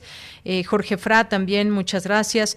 Mayra Elizondo nos dice, excelente intervención del maestro Ocampo, claro, preciso y sensato. Me gustó eso de evitar el fanatismo ambientalista. Que lo inviten, por favor, a seguir hablando del tema. Y nos dice, ¿esta es la película que recomendaron? Sí, efectivamente, Mayra, esa es la, la película que nos hizo llegar aquí en Radio Escuche, que preguntaba y que dijo el maestro Ocampo que pues hay que verla, así que la veremos. Eh, José Ramón Ramírez, excelente propuesta de crónica, habrá que leerlo, no me lo perderé, nos dice con respecto al libro de Carlos Velázquez, eso nos lo dice José Ramón desde Oaxaca. David Castillo, aquí nos pone un GIF de Roger Waters. Muy bien, David Castillo. Gustavo Urrutia nos dice, buena entrevista con el maestro Edgar Ocampo, me, quedo con, me quedo con su dicho, la gente opina sin conocimiento, así mucha que no se toma la molestia de hacer la mínima investigación. Eso justamente Gustavo Urrutia es lo que a veces le da en la torre al país, que de, de pronto queremos opinar de todo, sin conocimiento. Hay que opinar mejor bajo conocimiento y para eso tenemos oportunidad de informarnos, tenemos fuentes muy claras, muy precisas y muy certeras de los temas que, que se van planteando en la agenda nacional. Gracias. Jean-François Charrier también por aquí presente, Jorge Fra, Alexis López Salinas, José Ramón Ramírez también, David Castillo, Mayra, que ya decíamos, muchísimas gracias, César Soto, Circo Volador, aquí se hace presente con esta entrevista de Carlos Velázquez, eh, también también nos manda aquí una captura de, pantalla que está leyendo Flechador del Sol. España así produce su energía eléctrica. Gracias. Andrés Mar dice saludos sonoros a todos los que hacen posible. Prisma RU, eh, Flechador, nos dice el gasoducto de Rusia o China que pasa por climas más extremosos que en Texas y México nunca se ha congelado. ¿Cuál es la verdad? Eh, o, sol, o son una táctica para justificar su intento de nacionalizar la producción de electricidad en México. Misael, que ya, ya dábamos cuenta de esta película, que fue justamente él quien la recomendó. Eh, Planeta de Humanos, Silvia Vargas también, muchas gracias, David García. ¿Quién más está por aquí? Cineastas Unidas, Rebeca Vega, Miguel Ángel Gemirán. Muchísimas gracias a todos ustedes. Ustedes, también a nuestro defensor de radio y TV UNAM, al maestro Guillermo Montemayor. Le mandamos un, saludo, siempre atento y pendiente de lo que puedan ustedes tener como inquietudes como, como radio escuchas. Gaby Pterix también, Paris Correa, Compea Eats, Braulio, también muchas gracias. Eh, a nuestros amigos de la Cátedra Bergman, a Rubén Fischer, Mariana Amado, también muchas gracias. Eh, y bueno, a ver, pues algunos otros, otros mensajes que nos van llegando. Eh, Miguel Alonso también, muchas gracias. Dice, ese Roger Water, Roger Waters, close, ya adiós. Blur, saludos al programa. Blur, también un, grupo que menciona aquí Carlos Velázquez, un gran grupo también, Blur. Muchas gracias, Zacarías, que nos haces este comentario. También Rosario dice, este cuate no sabía quién era, pagó conciertos de artistas a los que eh, a los que le gira la piedra, artistas, gracias. Rebeca Vega dice, los leí todos, he leído todos sus libros, me gusta su postura, las personas no deben ser tan quisquillosas cuando emiten su opinión, siempre he sido eh, siempre ha sido un transgresor y amante de la música. Siempre es interesante escuchar otro punto de vista y levantar polémicas. Y de eso se, traza, se trata eh, Rebeca Vega pues cada quien tiene una relación también con, con, la música y cómo puede expresar esa relación o cómo la manifiesta. Hay quienes no van a conciertos pero tienen los discos, eh, prefieren hacerlo de esta manera, o quienes se van a los conciertos y no tienen los discos. En fin, cada quien tiene una relación con la música y, y bueno, pues esta es una que nos presenta aquí eh, Carlos. Gracias a Israel Hernández también y pues a todos ustedes que están aquí atentos y presentes. Carlos Ríos, eh, Boquito Bruno, también muchas gracias. ¿Y qué nos dice aquí? Bueno, nos manda aquí un GIF Rosario Durán. Vámonos a la información, que ya es momento de irnos a la información. Vamos con Cristina Godínez. Analizan los retos y lecciones aprendidas durante la pandemia para las ciencias sociales y las universidades públicas. Adelante, Cristina. Hola, ¿qué tal, Deyanira? Un saludo para ti y para el auditorio de Prisma RU. En el marco del 90 aniversario del Instituto de Investigaciones Sociales de la UNAM, se realizó la mesa redonda Las Ciencias Sociales y la Universidad Pública. La doctora Silvia Giorguli, presidenta de El Colegio de México, reflexionó sobre la coyuntura de la pandemia y el cambio en la política científica desde las ciencias sociales. Es claro que la pandemia ha puesto en el centro la importancia de la investigación, sobre todo la investigación biomédica o la investigación en las áreas duras, y creo que ahí hay un trabajo por también posicionar y visibilizar la importancia de las ciencias sociales durante la pandemia y en lo que viene después, en trabajos como diagnósticos de los impactos diferenciados de la pandemia en la población, en educación, en salud, en dinámicas familiares, en mercados de trabajo, la recomposición de la vida, del mundo del trabajo y la vida de familiar después de la pandemia, en términos de aspectos que tienen que ver con la ciencia política y la administración pública, como es la gestión de la salud, las políticas sociales, la organización de los sistemas de salud y del estado de bienestar, etcétera. Dijo que para los científicos sociales se enfrenta el reto de actualizar la agenda de investigación en ciencias sociales. En tanto, la doctora Lorenza Villalever, investigadora del Instituto de Investigaciones Sociales, el conocimiento disciplinar de las ciencias sociales y su complejización al entrar en relación con otras disciplinas es un ámbito que se debe hacer desde la educación superior y sus áreas de investigación. Solo a través de ella se puede crear nuevos marcos de interpretación innovar perspectivas teóricas y metodológicas, así como renovar lo que se enseña y la manera de transmitir el conocimiento. Las asimetrías en el desarrollo académico de las instituciones de educación superior tienen implicaciones importantes en la formación profesional de los científicos sociales y en la adquisición de un marco de conocimientos que les permita aplicar y dar respuesta a los retos planteados por los problemas sociales económicos, políticos y culturales, así como a las demandas de los diversos actores, para construir vías que nos acerquen a una sociedad más equitativa. Villalever consideró que las desigualdades en los espacios universitarios están relacionadas con los posibles futuros de los universitarios. Dianira, este es mi reporte. Buenas tardes. Gracias, Cristina. Muy buenas tardes. Nos vamos ahora a las olas y sus reflujos con Cindy Pérez Ramírez. Esta semana nos va a compartir una plática con Claudia Quintero acerca de la explotación sexual y el refugio colombiano, la misión, un hogar de tránsito para las mujeres que quieren salir de la prostitución. Adelante. Las olas, y sus reflujos. Y sus reflujos.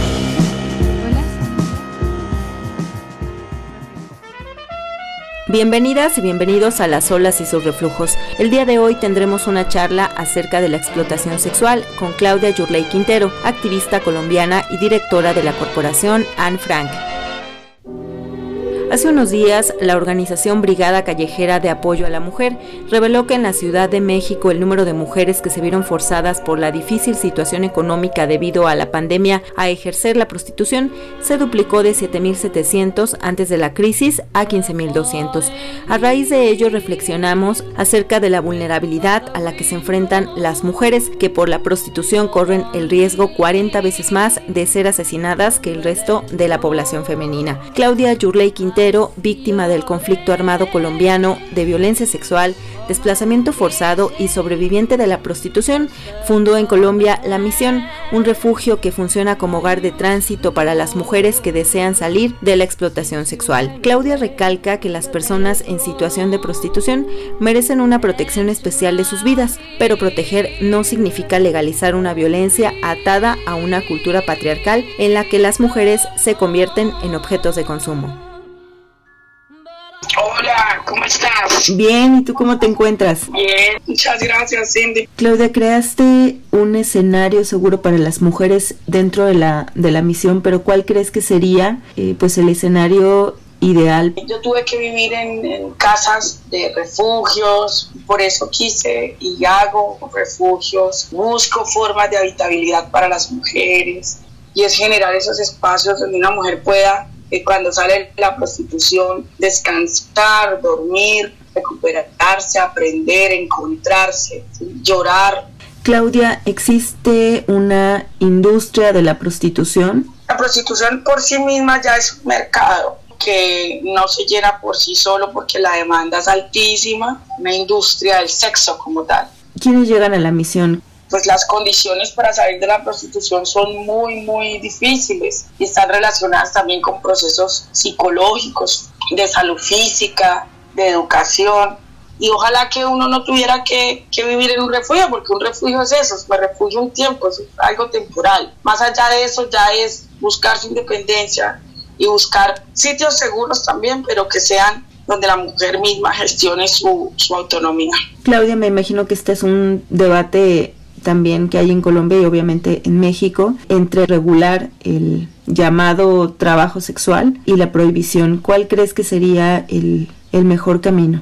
Ninguno de esos dos, ni la prohibición ni el falso discurso regular, porque cuando hablamos de reglamentar la prostitución, estamos hablando del derecho que tienen esos varones eh, apoyados en una ley de acceder cuerpos jóvenes, de hacer cuerpos que no los desean, de pagar por un momento sexual con un cuerpo. Prohibir tampoco es la respuesta. En Estados Unidos se prohíbe, se condena y se criminaliza a la mujer y esa tampoco es la respuesta. Que en Colombia y ojalá en Latinoamérica podamos tener un modelo realmente abolicionista de la prostitución, donde las mujeres no sean criminalizadas, donde la mujer que llega a la prostitución es porque verdaderamente no, o sea, tuvo todas las oportunidades, salud mental, salud física, eh, bienestar económico, bienestar familiar, y ya después de eso, yo te puedo asegurar que ninguna quiere ser prostituida, que ninguna quiere ser puta, porque cubiertos estos derechos humanos, eh, ahí no hay ningún debate, ahí lo que hay es una posición política en favor de la explotación sexual de los cuerpos de las mujeres y las niñas. Deberíamos a modificar esas causas estructurales como la desigualdad que generan el que las mujeres eh, sean explotadas eh, sexualmente por hombres. Claro, y es que eh, hay unas condiciones previas, las cuales yo denomino la pistola simbólica, ¿no? Son esas condiciones que uno dice, no, pero es que ella quiso estar en, en esa situación, sí, pero qué hay detrás, o sea, qué, qué te pasó, no. No, sí, yo quiero estar en prostitución, me encanta, pero imagínate que a mí me violó mi tío, mi papá a los ocho años, no he estudiado, tengo siete hijos, en serio nada te obliga. Hay un orden eh, en la sociedad donde hay unas personas que están disponibles sus cuerpos para otras personas que poseen dinero que piensan todavía en eso como que el libre desarrollo de la personalidad. Si hay, un libre desarrollo de la personalidad del putero, el que compra sexual es el que al que están defendiendo.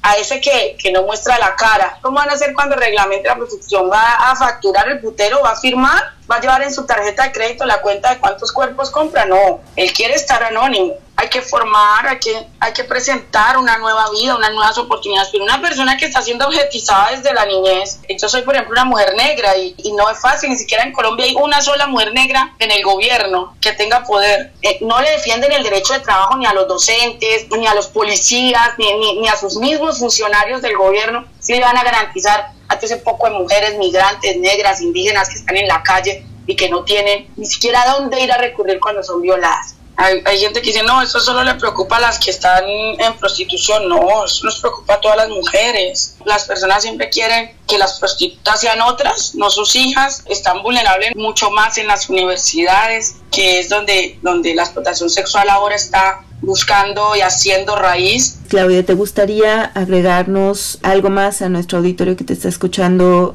Yo siempre hago un llamado a la, a la, a la empatía, ¿no? al sentir o al ponerme quizás un momento en los zapatos de esa mujer que está en una esquina o que está en un prostíbulo o esa niña que está siendo explotada. Y a partir de ahí, desde el lugar, desde el en donde yo estoy, empezar a, a ver que la prostitución es una violencia y empezarlo a decir. O sea, toda acción que sea para cuidar a una mujer, apoyémosla. Sintamos el dolor, las secuelas de la prostitución son similares al daño que deja eh, la guerra en los veteranos. Les envío un saludo muy grande a, las personas que me están escuchando. Somos dos países muy, muy cercanos, aunque geográficamente estemos lejos, por, la, por los dolores que hemos tenido que compartir. Los dejamos nuevamente con nuestra compañera de Yanira Morán. Comentarios al Twitter, arroba PrismaRU y a mi Twitter personal, arroba Cindyunam.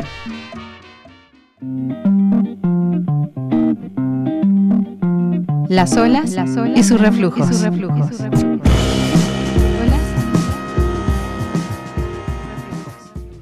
Muchas gracias, gracias a Cindy Pérez Ramírez. Nos vamos ahora con las breves internacionales con Ruth Salazar. Internacional RU. Casi un millón de personas en Estados Unidos continúan este jueves por tercer día consecutivo sin suministro de electricidad debido a dos tormentas invernales que avanzan desde el sur al noreste del país y que han causado decenas de muertos. Rusia no tiene capacidad para satisfacer la demanda internacional de la vacuna anti-COVID Sputnik V, admitió hoy el portavoz del Kremlin, Dmitry Peskov, y añadió que de acuerdo con el Fondo de Inversiones Directas de Rusia, en la actualidad 27 países en Europa, América Latina, Oriente Medio, África y Asia han registrado oficialmente la vacuna. La Organización Mundial de la Salud declaró hoy que el riesgo de una epidemia de ébola en países de África Occidental como Guinea, Sierra Leona y Liberia es alto, debido a que no se sabe el tamaño, la duración y los orígenes del actual brote y a la limitada capacidad de respuesta en la región. El primer ministro de Australia, Scott Morrison, aseguró este jueves que su gobierno no se dejará intimidar por la red social Facebook, después de que la plataforma amenazara con bloquear contenidos informativos, a raíz del proyecto de ley que haría pagar a los gigantes tecnológicos por difundir este tipo de contenido en sus plataformas. El expresidente brasileño Luis Ignacio Lula da Silva aseguró que si convence a la justicia de anular los procesos por los que fue condenado, será candidato en las elecciones presidenciales de 2022, en caso de que sea necesario para derrotar al actual mandatario, el ultraderechista Jair Bolsonaro. Al menos 6.400 civiles fueron ejecutados por militares en Colombia y presentados como caídos en combate, una cifra que triplica el número de víctimas estimado hasta el momento, reveló hoy la Jurisdicción Especial para la Paz, que investiga los crímenes más atroces del conflicto interno. El mayor vehículo de exploración lanzado a otro planeta que inició hace siete meses su viaje, llegó a Marte en el aterrizaje más complicado de la historia, de acuerdo con la NASA. El Perseverance aterrizó en medio de un lago alimentado por un río que arrastra sedimento, es decir, el cráter Yesero. El objetivo principal de la misión es buscar rastros de vida. Porque tu opinión es importante, síguenos en nuestras redes sociales, en Facebook como Prisma RU y en Twitter como arroba PrismaRU. Continuamos, son las 2 de la tarde con 27 minutos y bueno, pues le doy la bienvenida en este espacio al maestro Rafael Mondragón, quien es investigador del Seminario de Hermenéutica del Instituto de Investigaciones Filológicas y colaborador regular en círculos de lectura, talleres de educación popular y experiencias de trabajo cultural comunitario. Maestro Rafael, es un gusto recibirlo aquí en Prisma RU de Radio UNAM. Hola, ¿cómo estás, Mira, Qué, qué gusto estar hoy con ustedes. Muchas gracias, maestro. Pues hoy vamos a platicar de este texto, La necesidad de una pausa, ensayos sobre el estado actual de las artes escénicas y la música en México. Cuéntenos un poco, por favor, para irnos adentrando en estos conceptos, en esta lectura. Claro que sí. Fíjate que eh, este libro eh, que está disponible ahorita en Internet, nace de, pues, del inicio de la pandemia del coronavirus. A finales de marzo del año pasado, todavía no se sabía cuánto tiempo más iba a durar esto, ¿no? No estábamos muy seguros de las características que iba a tener, pero sí eh, hubo una primera intuición por parte de los eh, coordinadores eh, de las direcciones de, de, danza, de teatro, de música y de la cátedra Bergman de la UNAM, de que los artistas pues iban a ver muy afectadas sus condiciones de vida. Y así fue.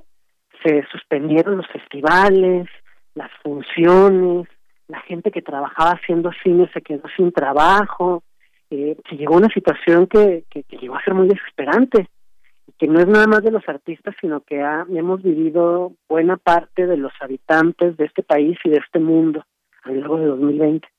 Y entonces eh, se decidieron hacer un conjunto de proyectos cuyo primer objetivo era pues ayudar a estas personas a tener una fuente de subsistencia, pero en un segundo momento también de aprovechar esta pausa obligada para la reflexión sobre el presente y el futuro de las artes en México, que también es el presente y futuro de la gente que se dedica al arte. Y entre estos proyectos apareció la necesidad de una pausa que comenzó siendo un concurso de ensayo, en donde se invitaba a eh, los creadores eh, de estas disciplinas y también a la gente que no necesariamente es creadora, pero disfruta de, de estos productos culturales, a reflexionar sobre ese presente y ese futuro. Y lo que ocurrió es que en el momento de hacer esta reflexión muchos pues terminaron contando parte de su vida, ¿no? Hay textos que son más personales y más testimoniales, hay otros que se van al pasado para partir del pasado entender el presente, hay algunos que hacen análisis más académicos, más de fondo, que tienen que ver con tratar de explicar, bueno, pues, en qué país vivimos y cómo eso impacta en las artes, o que hablan de problemáticas que estaban desde antes de la pandemia, por ejemplo, la precariedad laboral. Eh, el trabajo artístico es un trabajo que en nuestro país no se reconoce como trabajo. Y la gente tiene que sobrevivir a base de un régimen de becas, de estímulos y de premios que es muy muy generoso, pero que por más generoso que sea nunca alcanzará al conjunto de los trabajadores culturales. Y esos trabajadores pues trabajan con su cuerpo y ese cuerpo se enferma, ese cuerpo envejece, eh, no tienen seguridad social igual que muchos otros trabajadores de otros ámbitos. Entonces, el tema de la precariedad y de la desigualdad está muy presente pero también están presentes muchas reflexiones sobre qué podemos hacer para construir otro futuro. Y entonces, pues, salieron los ganadores, se seleccionaron dos ensayos, con eso se hizo un libro, y en lugar de presentar el libro, se dijo, pues hagamos un foro, porque lo que se necesita ahorita en México, yo creo, no, pero no nada más en México, es construir una discusión colectiva. Somos un país diverso y esta comunidad también es una comunidad diversa y no hay una sola persona que pueda decir con claridad qué hacer para enfrentar estos grandes problemas que estamos viviendo. Entonces hay que armar una discusión. Se hizo un foro que duró tres días, terminó el miércoles, en donde se invitó a la gente a participar y ahora habrá una segunda convocatoria. Muy bien. Maestro Rafael, pues eh, creo que hoy más que nunca necesarias esas eh, reuniones, esas eh, reflexiones y pláticas para compartir, más que otra cosa, cómo, cómo se ve todo este tema de las artes. Y como usted bien lo, lo menciona también eh, al inicio de este texto, pues este despliegue mundial del virus de COVID-19 puso ante nosotros eh, la experiencia constitutiva de nuestra vulnerabilidad.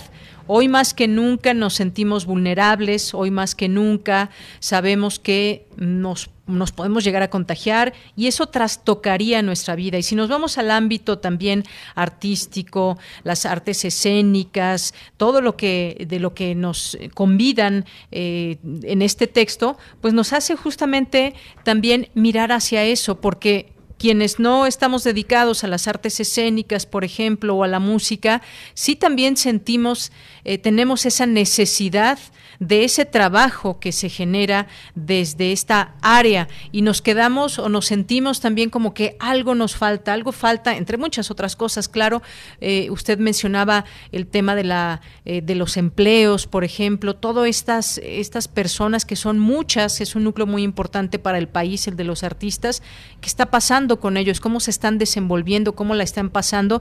Y nos permite esa, esa mirada justamente este, este libro. Justamente, fíjate, y, otro tema más.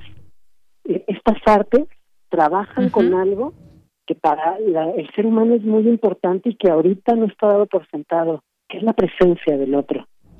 No la presencia mediada, eh, digamos, de, de, un programa de televisión o a través de una pantalla, sino esa experiencia de, de, estar cercano con alguien y sentir que uno resuena en el silencio de emoción a emoción, de cuerpo a cuerpo. Esa es la materia de los bailarines, es la materia con la que trabajan los actores y también la música es un arte que tiene mucho que ver con la presencia. Entonces ahorita que hay crisis de la presencia, ¿qué vamos a hacer? Había gente que decía, híjole, pues dejemos de hacer teatro para siempre, ¿no? Por lo menos hasta que esto termine, porque no es posible eh, hacer un teatro en donde uno no está resonando cuerpo a cuerpo con el otro pero también hay mucha gente que ha dicho, híjole, pues tenemos que reinventar la presencia, porque si la presencia es necesaria, aunque no se ve físicamente, tenemos que encontrar otras maneras de construirla. Y yo creo que es un tema que interpela mucho a otra gente, es el tema de los profesores que se preguntan cómo dar clase, de ustedes comunicadores que ya no me imagino la cantidad de cosas que están haciendo para poder transmitir en la radio, para estar, es la necesidad de la presencia y también del encuentro.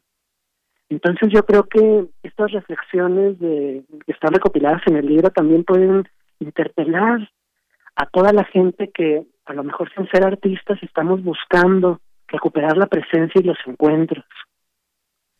Exactamente, esos, esos encuentros y que pues nos lleva a ser esto, como dice, una pausa en todo este escenario de la vida real, cómo nos movemos en ese escenario de la vida real, todas las personas, pero sobre todo en este libro que nos habla de las artes escénicas, de la música, pues no me resta más que agradecerle, maestro Rafael Mondragón, el estar aquí con nosotros, que nos diga cómo podemos al público que nos está escuchando, cómo puede acceder a este texto y algo más que quiera usted agregar. Claro que sí, pues contarles que el libro está disponible para descargarse gratuitamente en internet. y se puede encontrar en las a través de las redes sociales de, Facebook y de Twitter y también de las páginas de cualquiera de estas direcciones, de la dirección de danza, la de música, la de teatro y de la cátedra Ingmar Bergman de cine y teatro de la UNAM, ahí está disponible. Y también allí van a encontrar, si tienen ganas, los videos de las charlas que tuvimos estos días, que estuvieron muy buenas. Yo creo que a veces hasta mejor que el propio libro y eso fue muy bonito. Fue muy inspirador, muy esperanzador. Yo creo que también algo que está pasando es que estamos muy tristes y, con mucho dolor, ¿no? De todo lo que hemos perdido en este año que ya llevamos encerrados, eh, de muchos duelos que no hemos terminado de hacer, fue muy bonito estas reuniones ver cómo se podía hablar de ese dolor y esa tristeza, pero también dar paso a otra cosa, que es la pregunta de cómo nos vamos a reconstruir. Exactamente, cómo nos vamos a reconstruir, cómo nos estamos reconstruyendo, pero sobre todo pues en esta también comunidad de personas ligadas a una misma área, pues hace también una posibilidad de fuerza, de visibilidad. Maestro Rafael Mondragón, muchísimas gracias por estar con nosotros aquí en Prisma RU de Radio UNAM. Gracias a ti, hasta luego. Hasta luego, un abrazo, maestro Rafael Mondragón quien es investigador del Seminario de Hermenéutica del Instituto de Investigaciones Filológicas. Ya está en nuestras redes sociales, si tienen curiosidad, ganas de leer este texto que nos comparte el maestro Rafael, que bueno, pues es una serie de ensayos en el que forman parte distintas personas, distintos artistas, pues ahí está también en nuestras redes sociales. Continuamos. Prisma RU. Relatamos al mundo.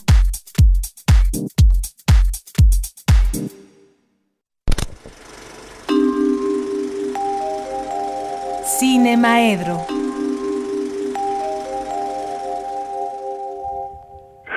Bien, pues me conecto ya con el maestro Carlos Narro, que está del otro lado de la línea telefónica. Carlos, muy buenas tardes. ¿Cómo estás? muy bien, gracias. ¿Y tú? Sí, pues yo de este lado de la línea telefónica, como dices, ¿no?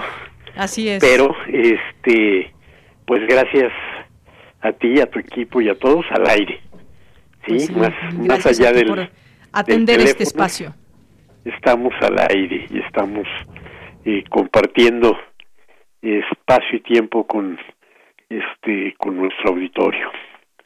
Entonces muchas gracias por ello. Y qué te diré para hoy. Pues hubo tantos temas interesantes en el en el noti de hoy que dan ganas como de hablar de todo. Oye, de los apagones, de la música, de las artes escénicas. Sí, sí, pero fíjate que en realidad yo ando más enganchado con otra cosa.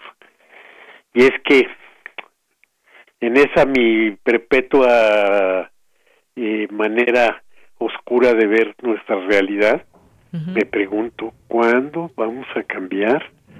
Cuando veo que las listas de los candidatos de los partidos para las elecciones este futuras se llenan de luchadores, futbolistas, payasos, acosadores y violadores, ¿no? Y entonces verdaderamente me aterroriza esto, que, que a qué nivel de pérdida de sensibilidad hemos llegado que los partidos descaradamente nos puedan proponer acosadores y violadores gente denunciada, gente con procesos penales este en puerta que bueno, pues es una una verdadera vergüenza. Y entonces pues eso me hace reflexionar sobre cómo el tema de la violación ha sido un tema que desde hace mucho tiempo ha formado parte del del arsenal del este de los temas de la cinematografía y eh, me hace reflexionar también sobre la posibilidad de ver que no todas las películas que tratan el, el asunto o que lo tienen eh, tienen como la misma consistencia o lo ven de la misma manera. Entonces, bueno, preocupante me parece que hay una buena cantidad de, de, este, de películas en las que la violación es presentada de tal manera que pareciera que no nos importa, ¿no? O sea, como que bueno, pues son cosas que pasan, así es la vida, este o, ya cambió, quizás ya cambió, hay que dar una oportunidad. No, eso no, se pues, puede. No lo, no lo sé, pues, pero sí hay un buen número de, de, este, de películas en las que la violación se presenta como algo que incluso este para algunos críticos pareciera que es algo digno de ser emulado no hay la suficiente firmeza en frente del este del asunto.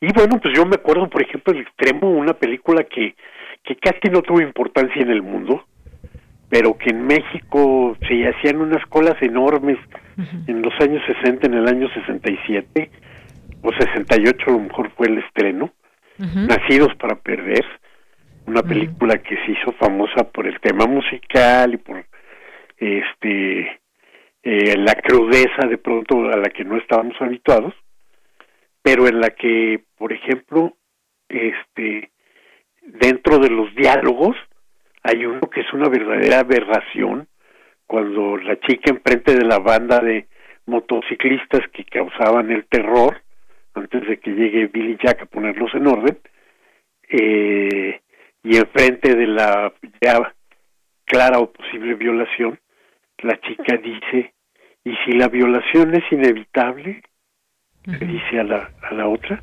pues mejor relájate y disfrútalo entonces pues no puede ser es una barbaridad como me pareció a mí también que era una barbaridad la manera en la que lo presentó una película que este que fue muy alabada irreversible de Gaspar Noé en la que una de las secuencias más largas de este de violación eh, con Mónica Bellucci pasó a la a la historia por la este la crudeza con la que se presentaba este o ella de Paul Verhoeven más más este más reciente en la que también se hace este como el lujo de, de detalles de pronto un director importante en el mundo y que a mí me deja con muchas dudas no de este no no lo coloco exactamente en este mismo eh, panel de los que eh, celebran de alguna manera la violación, pero sí me deja muchas dudas de su posición enfrente de ello, que es este Pedro Almodóvar, ¿no? Y, me deja muchas dudas porque además es un tema recurrente, ¿no? Lo usa desde su primera película, Pepi Lucibón y otras chicas del montón, este, eh, en Kika también, en Hable con ella, que, que es además este terrible porque el enfermero enamorado eh, embaraza a la paciente con un coma prolongadísimo eh, o en la piel que habito, ¿no? Entonces dice, bueno, no sé exactamente qué anda pensando él con esto, ¿no? Y luego hay otra parte en la que se ve críticamente la, la violación, se cuestiona, y en esta me parece que es importante notar que mm, varios de los grandes directores de la historia del cine han tenido que, este, que ver con esto, ¿no?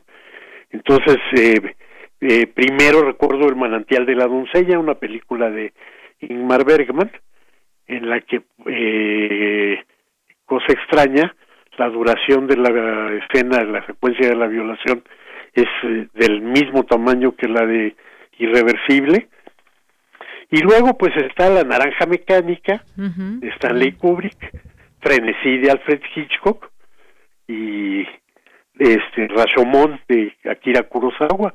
Entonces ahí nos encontramos propuestas en las que la la este la violación no es este justificada. O quizá también este perros de paja de San Peckinpah en donde podríamos empezar una una cadena de venganzas.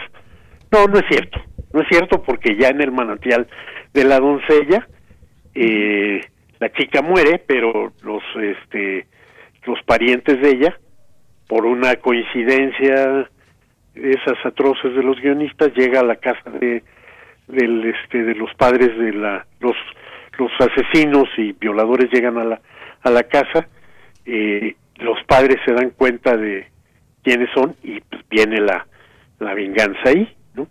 Venganza ahí también en el este en el caso de la de la de la película de San Peckinpah, pero es apenas como lo que nos va abrir la puerta a una serie de películas que yo creo que se inauguran con Telma y Luis, no estoy no estoy seguro.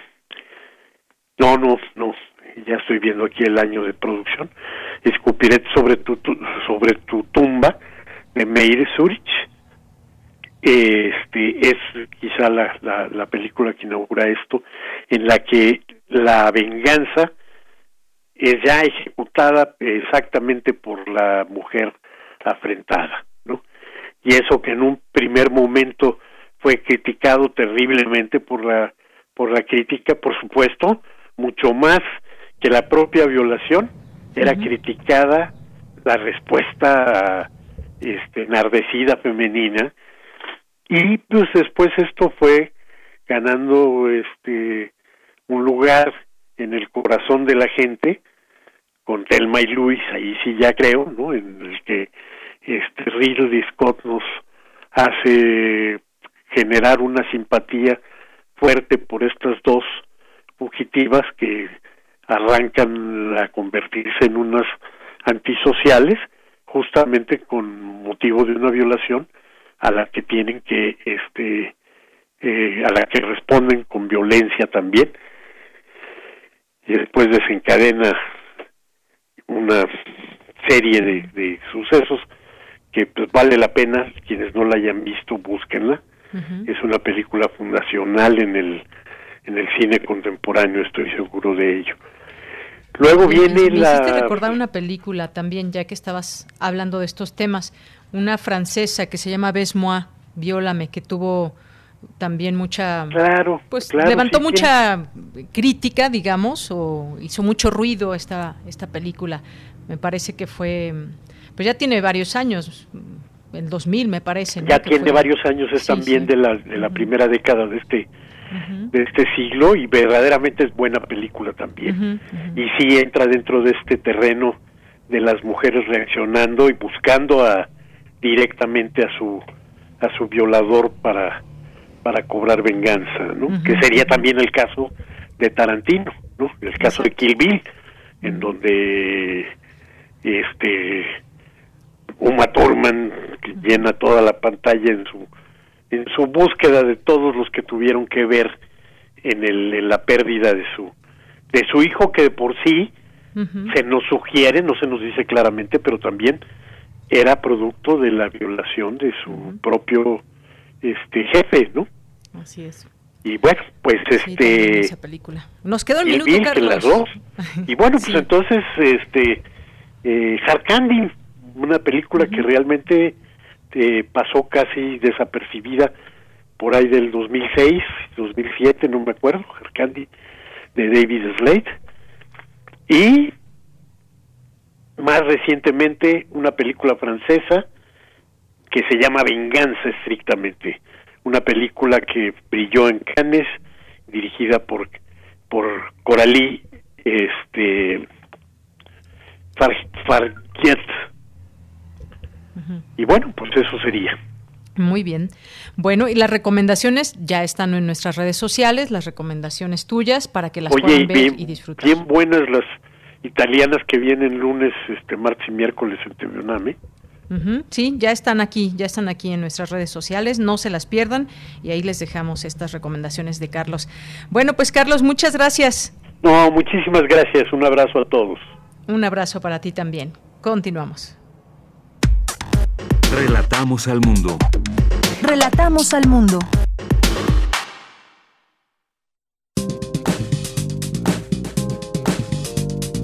Cultura RU.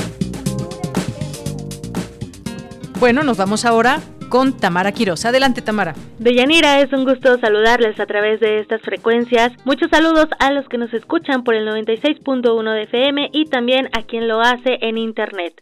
Tenemos información, como saben hoy inició la Feria Internacional del Libro del Palacio de Minería. Si nos sintonizan desde la primera hora de transmisión, habrán escuchado a Virginia Sánchez. Ella nos habló de la inauguración de esta edición virtual de la FIL y hoy los queremos invitar a que sigan la transmisión de la mesa redonda Piratería Editorial. Para contarnos más detalles nos enlazamos con Quetzali de la Concha. Ella es abogada, especialista en derechos de autor, presidenta del Centro Mexicano de Protección y Fomento de los Derechos de Autor y una de las participantes en esta mesa redonda. Quetzali, gracias por tomar la llamada, sobre todo para hablar de este tema tan importante y que además afecta a la cadena del libro. Platícanos, ¿desde qué ejes abordarán este tema? Claro que sí, Tamara, con mucho gusto y agradecerte por el espacio para hablar sobre este tema, porque fíjate que la piratería en realidad es un problema que ha ido creciendo paulatinamente y de manera continua y sin detenerse. Y esto ha sido en, en dos vías principalmente, de las cuales hablaremos en el marco de la Feria de Minería, para ayudar al público a entender qué está pasando con la industria de los libros en México y a qué problema nos enfrentamos. Entonces, lo primero será explicarte que existen dos vías de piratería con las que tenemos que tener mucho cuidado. La primera es la piratería impresa, que la llamamos la piratería industrializada. Esto es, bueno, a, veces hemos hecho la analogía en el trabajo del autor, ¿no? Que dedica su tiempo 24 por 7, su talento, su creatividad, porque no es fácil ser autor. Y después de eso hay un editor que se juega su capital, que se juega su empresa para poder llevar los libros al público, y un librero que hace también todo el esfuerzo para poder llevar los mejores contenidos al público en general. Y en todo este proceso de la cadena del libro, de pronto llega el pirata, que es como el guachicolero con el petróleo, pero esto es con la cultura. Y toma todo este trabajo realizado por la cadena del libro, por el autor, por el editor, por los diseñadores, por los formadores, los ilustradores, los correctores, los impresores y los libreros, se roba su trabajo y lo pone a la venta con reproducciones no autorizadas, que son los famosos libros piratas. Y con esto que está haciendo, pues hasta ahorita el, problema ha crecido a que cuatro de cada diez libros en nuestro país lamentablemente son piratas. Y esto quiere decir que el pirata se está comiendo, se está robando el 40% de la industria editorial mexicana y con ello está generando pues una desaparición de, de precisamente la literatura nacional.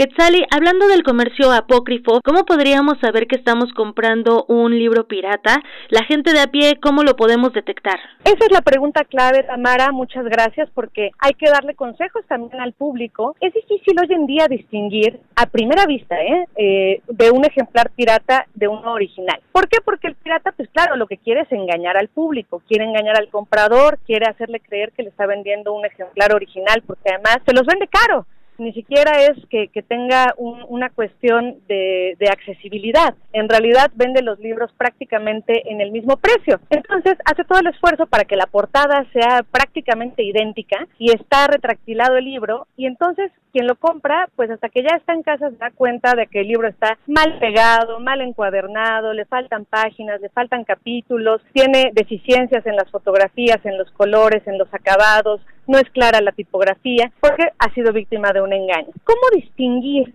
si es que es tan difícil a primera vista y no comprar libros piratas? Bueno, pues la solución es muy sencilla, solo comprar en librerías legalmente establecidas. Porque hay una regla de oro, Tamara, que es los, los editores mexicanos, las editoriales, no le distribuyen al comercio informal por una simple y sencilla razón, no pagan impuestos los informales. Y los editores y los libreros sí. Y esa es la razón básica por la cual no les pueden distribuir a ellos. Aquí, entonces, la regla de oro es no comprar en el comercio informal, no comprar libros en los tianguis, en la vía pública, ni en cualquier otra forma de comercio informal, porque eso nos está garantizando que estamos adquiriendo un ejemplar pirata. Y eso también nos lleva a otra cosa muy importante, que es la toma de decisiones como, como ciudadanos. Nosotros podemos decidir comprar en una librería legalmente establecida e invertir en la cultura nacional, invertir en que haya editoriales y autores mexicanos, o bien poner nuestro dinero en el comercio informal, comprarle a los piratas y ahí estamos colocando nuestro dinero en qué? En la delincuencia organizada. Delincuencia organizada que además lastima fuertemente a nuestro país porque estas redes se dedican lo mismo a hacer piratería de libros que a hacer secuestro de personas, tráfico de drogas, tráfico de armas. Entonces, no es una cuestión menor, es una cuestión que lastima mucho a nuestra sociedad en general, además de aniquilar paulatinamente la cultura nacional. Entonces, comprar en librerías establecidas, esa es la regla de oro para no confundirnos y no comprar piratería. Claro, esto que mencionas se me hace muy interesante porque nos dejas ver que la piratería editorial puede tener un trasfondo mayor y que es importante reflexionar sobre el daño que hacemos al adquirir una edición pirata. Desde el CEMPRO, ¿cuáles son las acciones que realizan en este ámbito? Mira, por parte del Centro Mexicano de Protección y Fomento de los Derechos de Autor, tenemos una lucha constante a través de denuncias, denuncias denuncias penales, porque estamos hablando de un delito grave que se persigue de oficio. Eso es la piratería de los libros. Entonces nosotros trabajamos levantando denuncias, levantando también procedimientos de infracción ante el Instituto Mexicano de la Propiedad Industrial y realizando investigaciones pues para de alguna manera detener o paliar este gravísimo problema.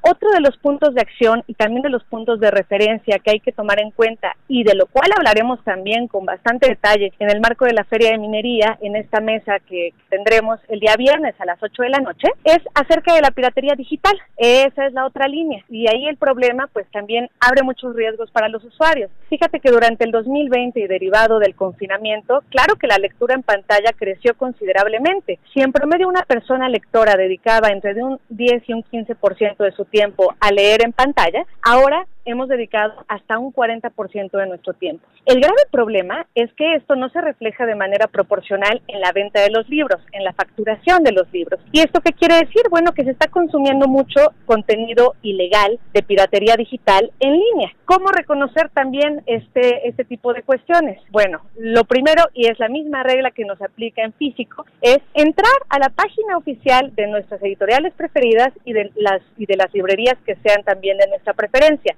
hecho un gran esfuerzo por parte de toda la cadena de libro para tener venta digital, para tener venta también de e-commerce donde nosotros encargamos el libro por internet y nos llega a nuestro domicilio. Y también hay variedad de plataformas que nos dan la oportunidad de suscribirnos o de adquirir descargas legítimas. Hay que recordar que nada es gratis y en internet tampoco es la excepción. Y esto también lo digo porque a veces los piratas digitales es con lo que nos quieren engañar. Nos dicen, mira, te comparto todos estos PDFs de libros gratis. Te invito a que vengas a mi sitio donde vas a encontrar todos los títulos que te interesan gratis. Y la verdad es que no es gratis. ¿En qué consiste este valor y este ilícito? Bueno, que cada vez que nosotros ingresamos a uno de estos sitios nos volvemos un número más, un número de tránsito de usuarios, con lo cual el pirata digital va a poder vender espacios publicitarios a un mejor precio. Un siguiente nivel es que nos pidan suscribirnos, con lo cual van a solicitarnos datos personales, que esto implica un riesgo gravísimo porque esos datos van a ciertas bases, bases de datos personales que el pirata digital vende. ¿Vende a quién? No sabemos. Puede venir desde publicidad indeseada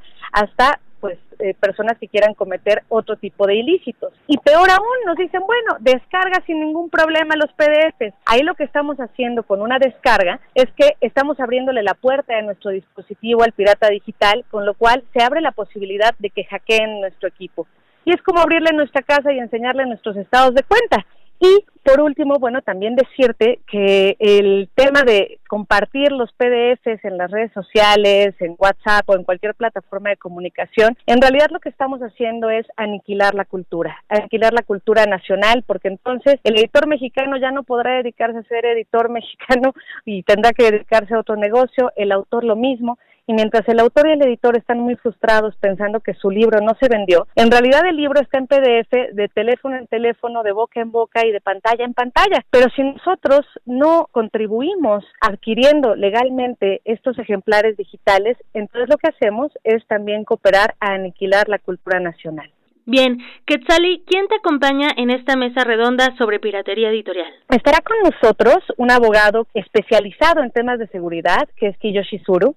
Y estará también con nosotros David García, que es director editorial en el grupo Penguin Random House, grupo editorial. Muy bien, tenemos una cita mañana viernes a las 20 horas en esta mesa redonda organizada por Penguin Random House. Además, podemos verlos desde cualquier parte del mundo gracias a las redes sociodigitales de la Filminería. Quetzali de la Concha, presidenta del Centro Mexicano de Protección y Fomento de los Derechos de Autor, muchísimas gracias por acompañarnos esta tarde. Muchísimas gracias a ti, Tamara, por este espacio y bueno, bueno, pues invitar a todo el público a que pongamos juntos punto final a la piratería comprando legal, comprando eh, libros mexicanos. Así es. Recuerden que pueden seguir todos los detalles de la Feria Internacional del Libro del Palacio de Minería en arroba filminería. También hoy a las 5 de la tarde escuchen Agenda Fil porque les compartiremos los eventos que pueden disfrutar en esta edición virtual. Recuerden que también pueden seguirnos en nuestras redes sociales arroba prisma.ru y a mí me encuentran en arroba tamaraquiros-m. Ahí nos leemos y el lunes nos escuchamos. Muy buena tarde.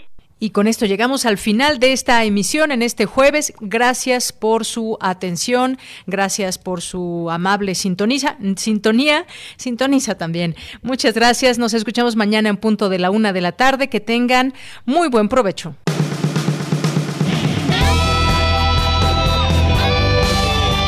Prisma RU. Relatamos al mundo.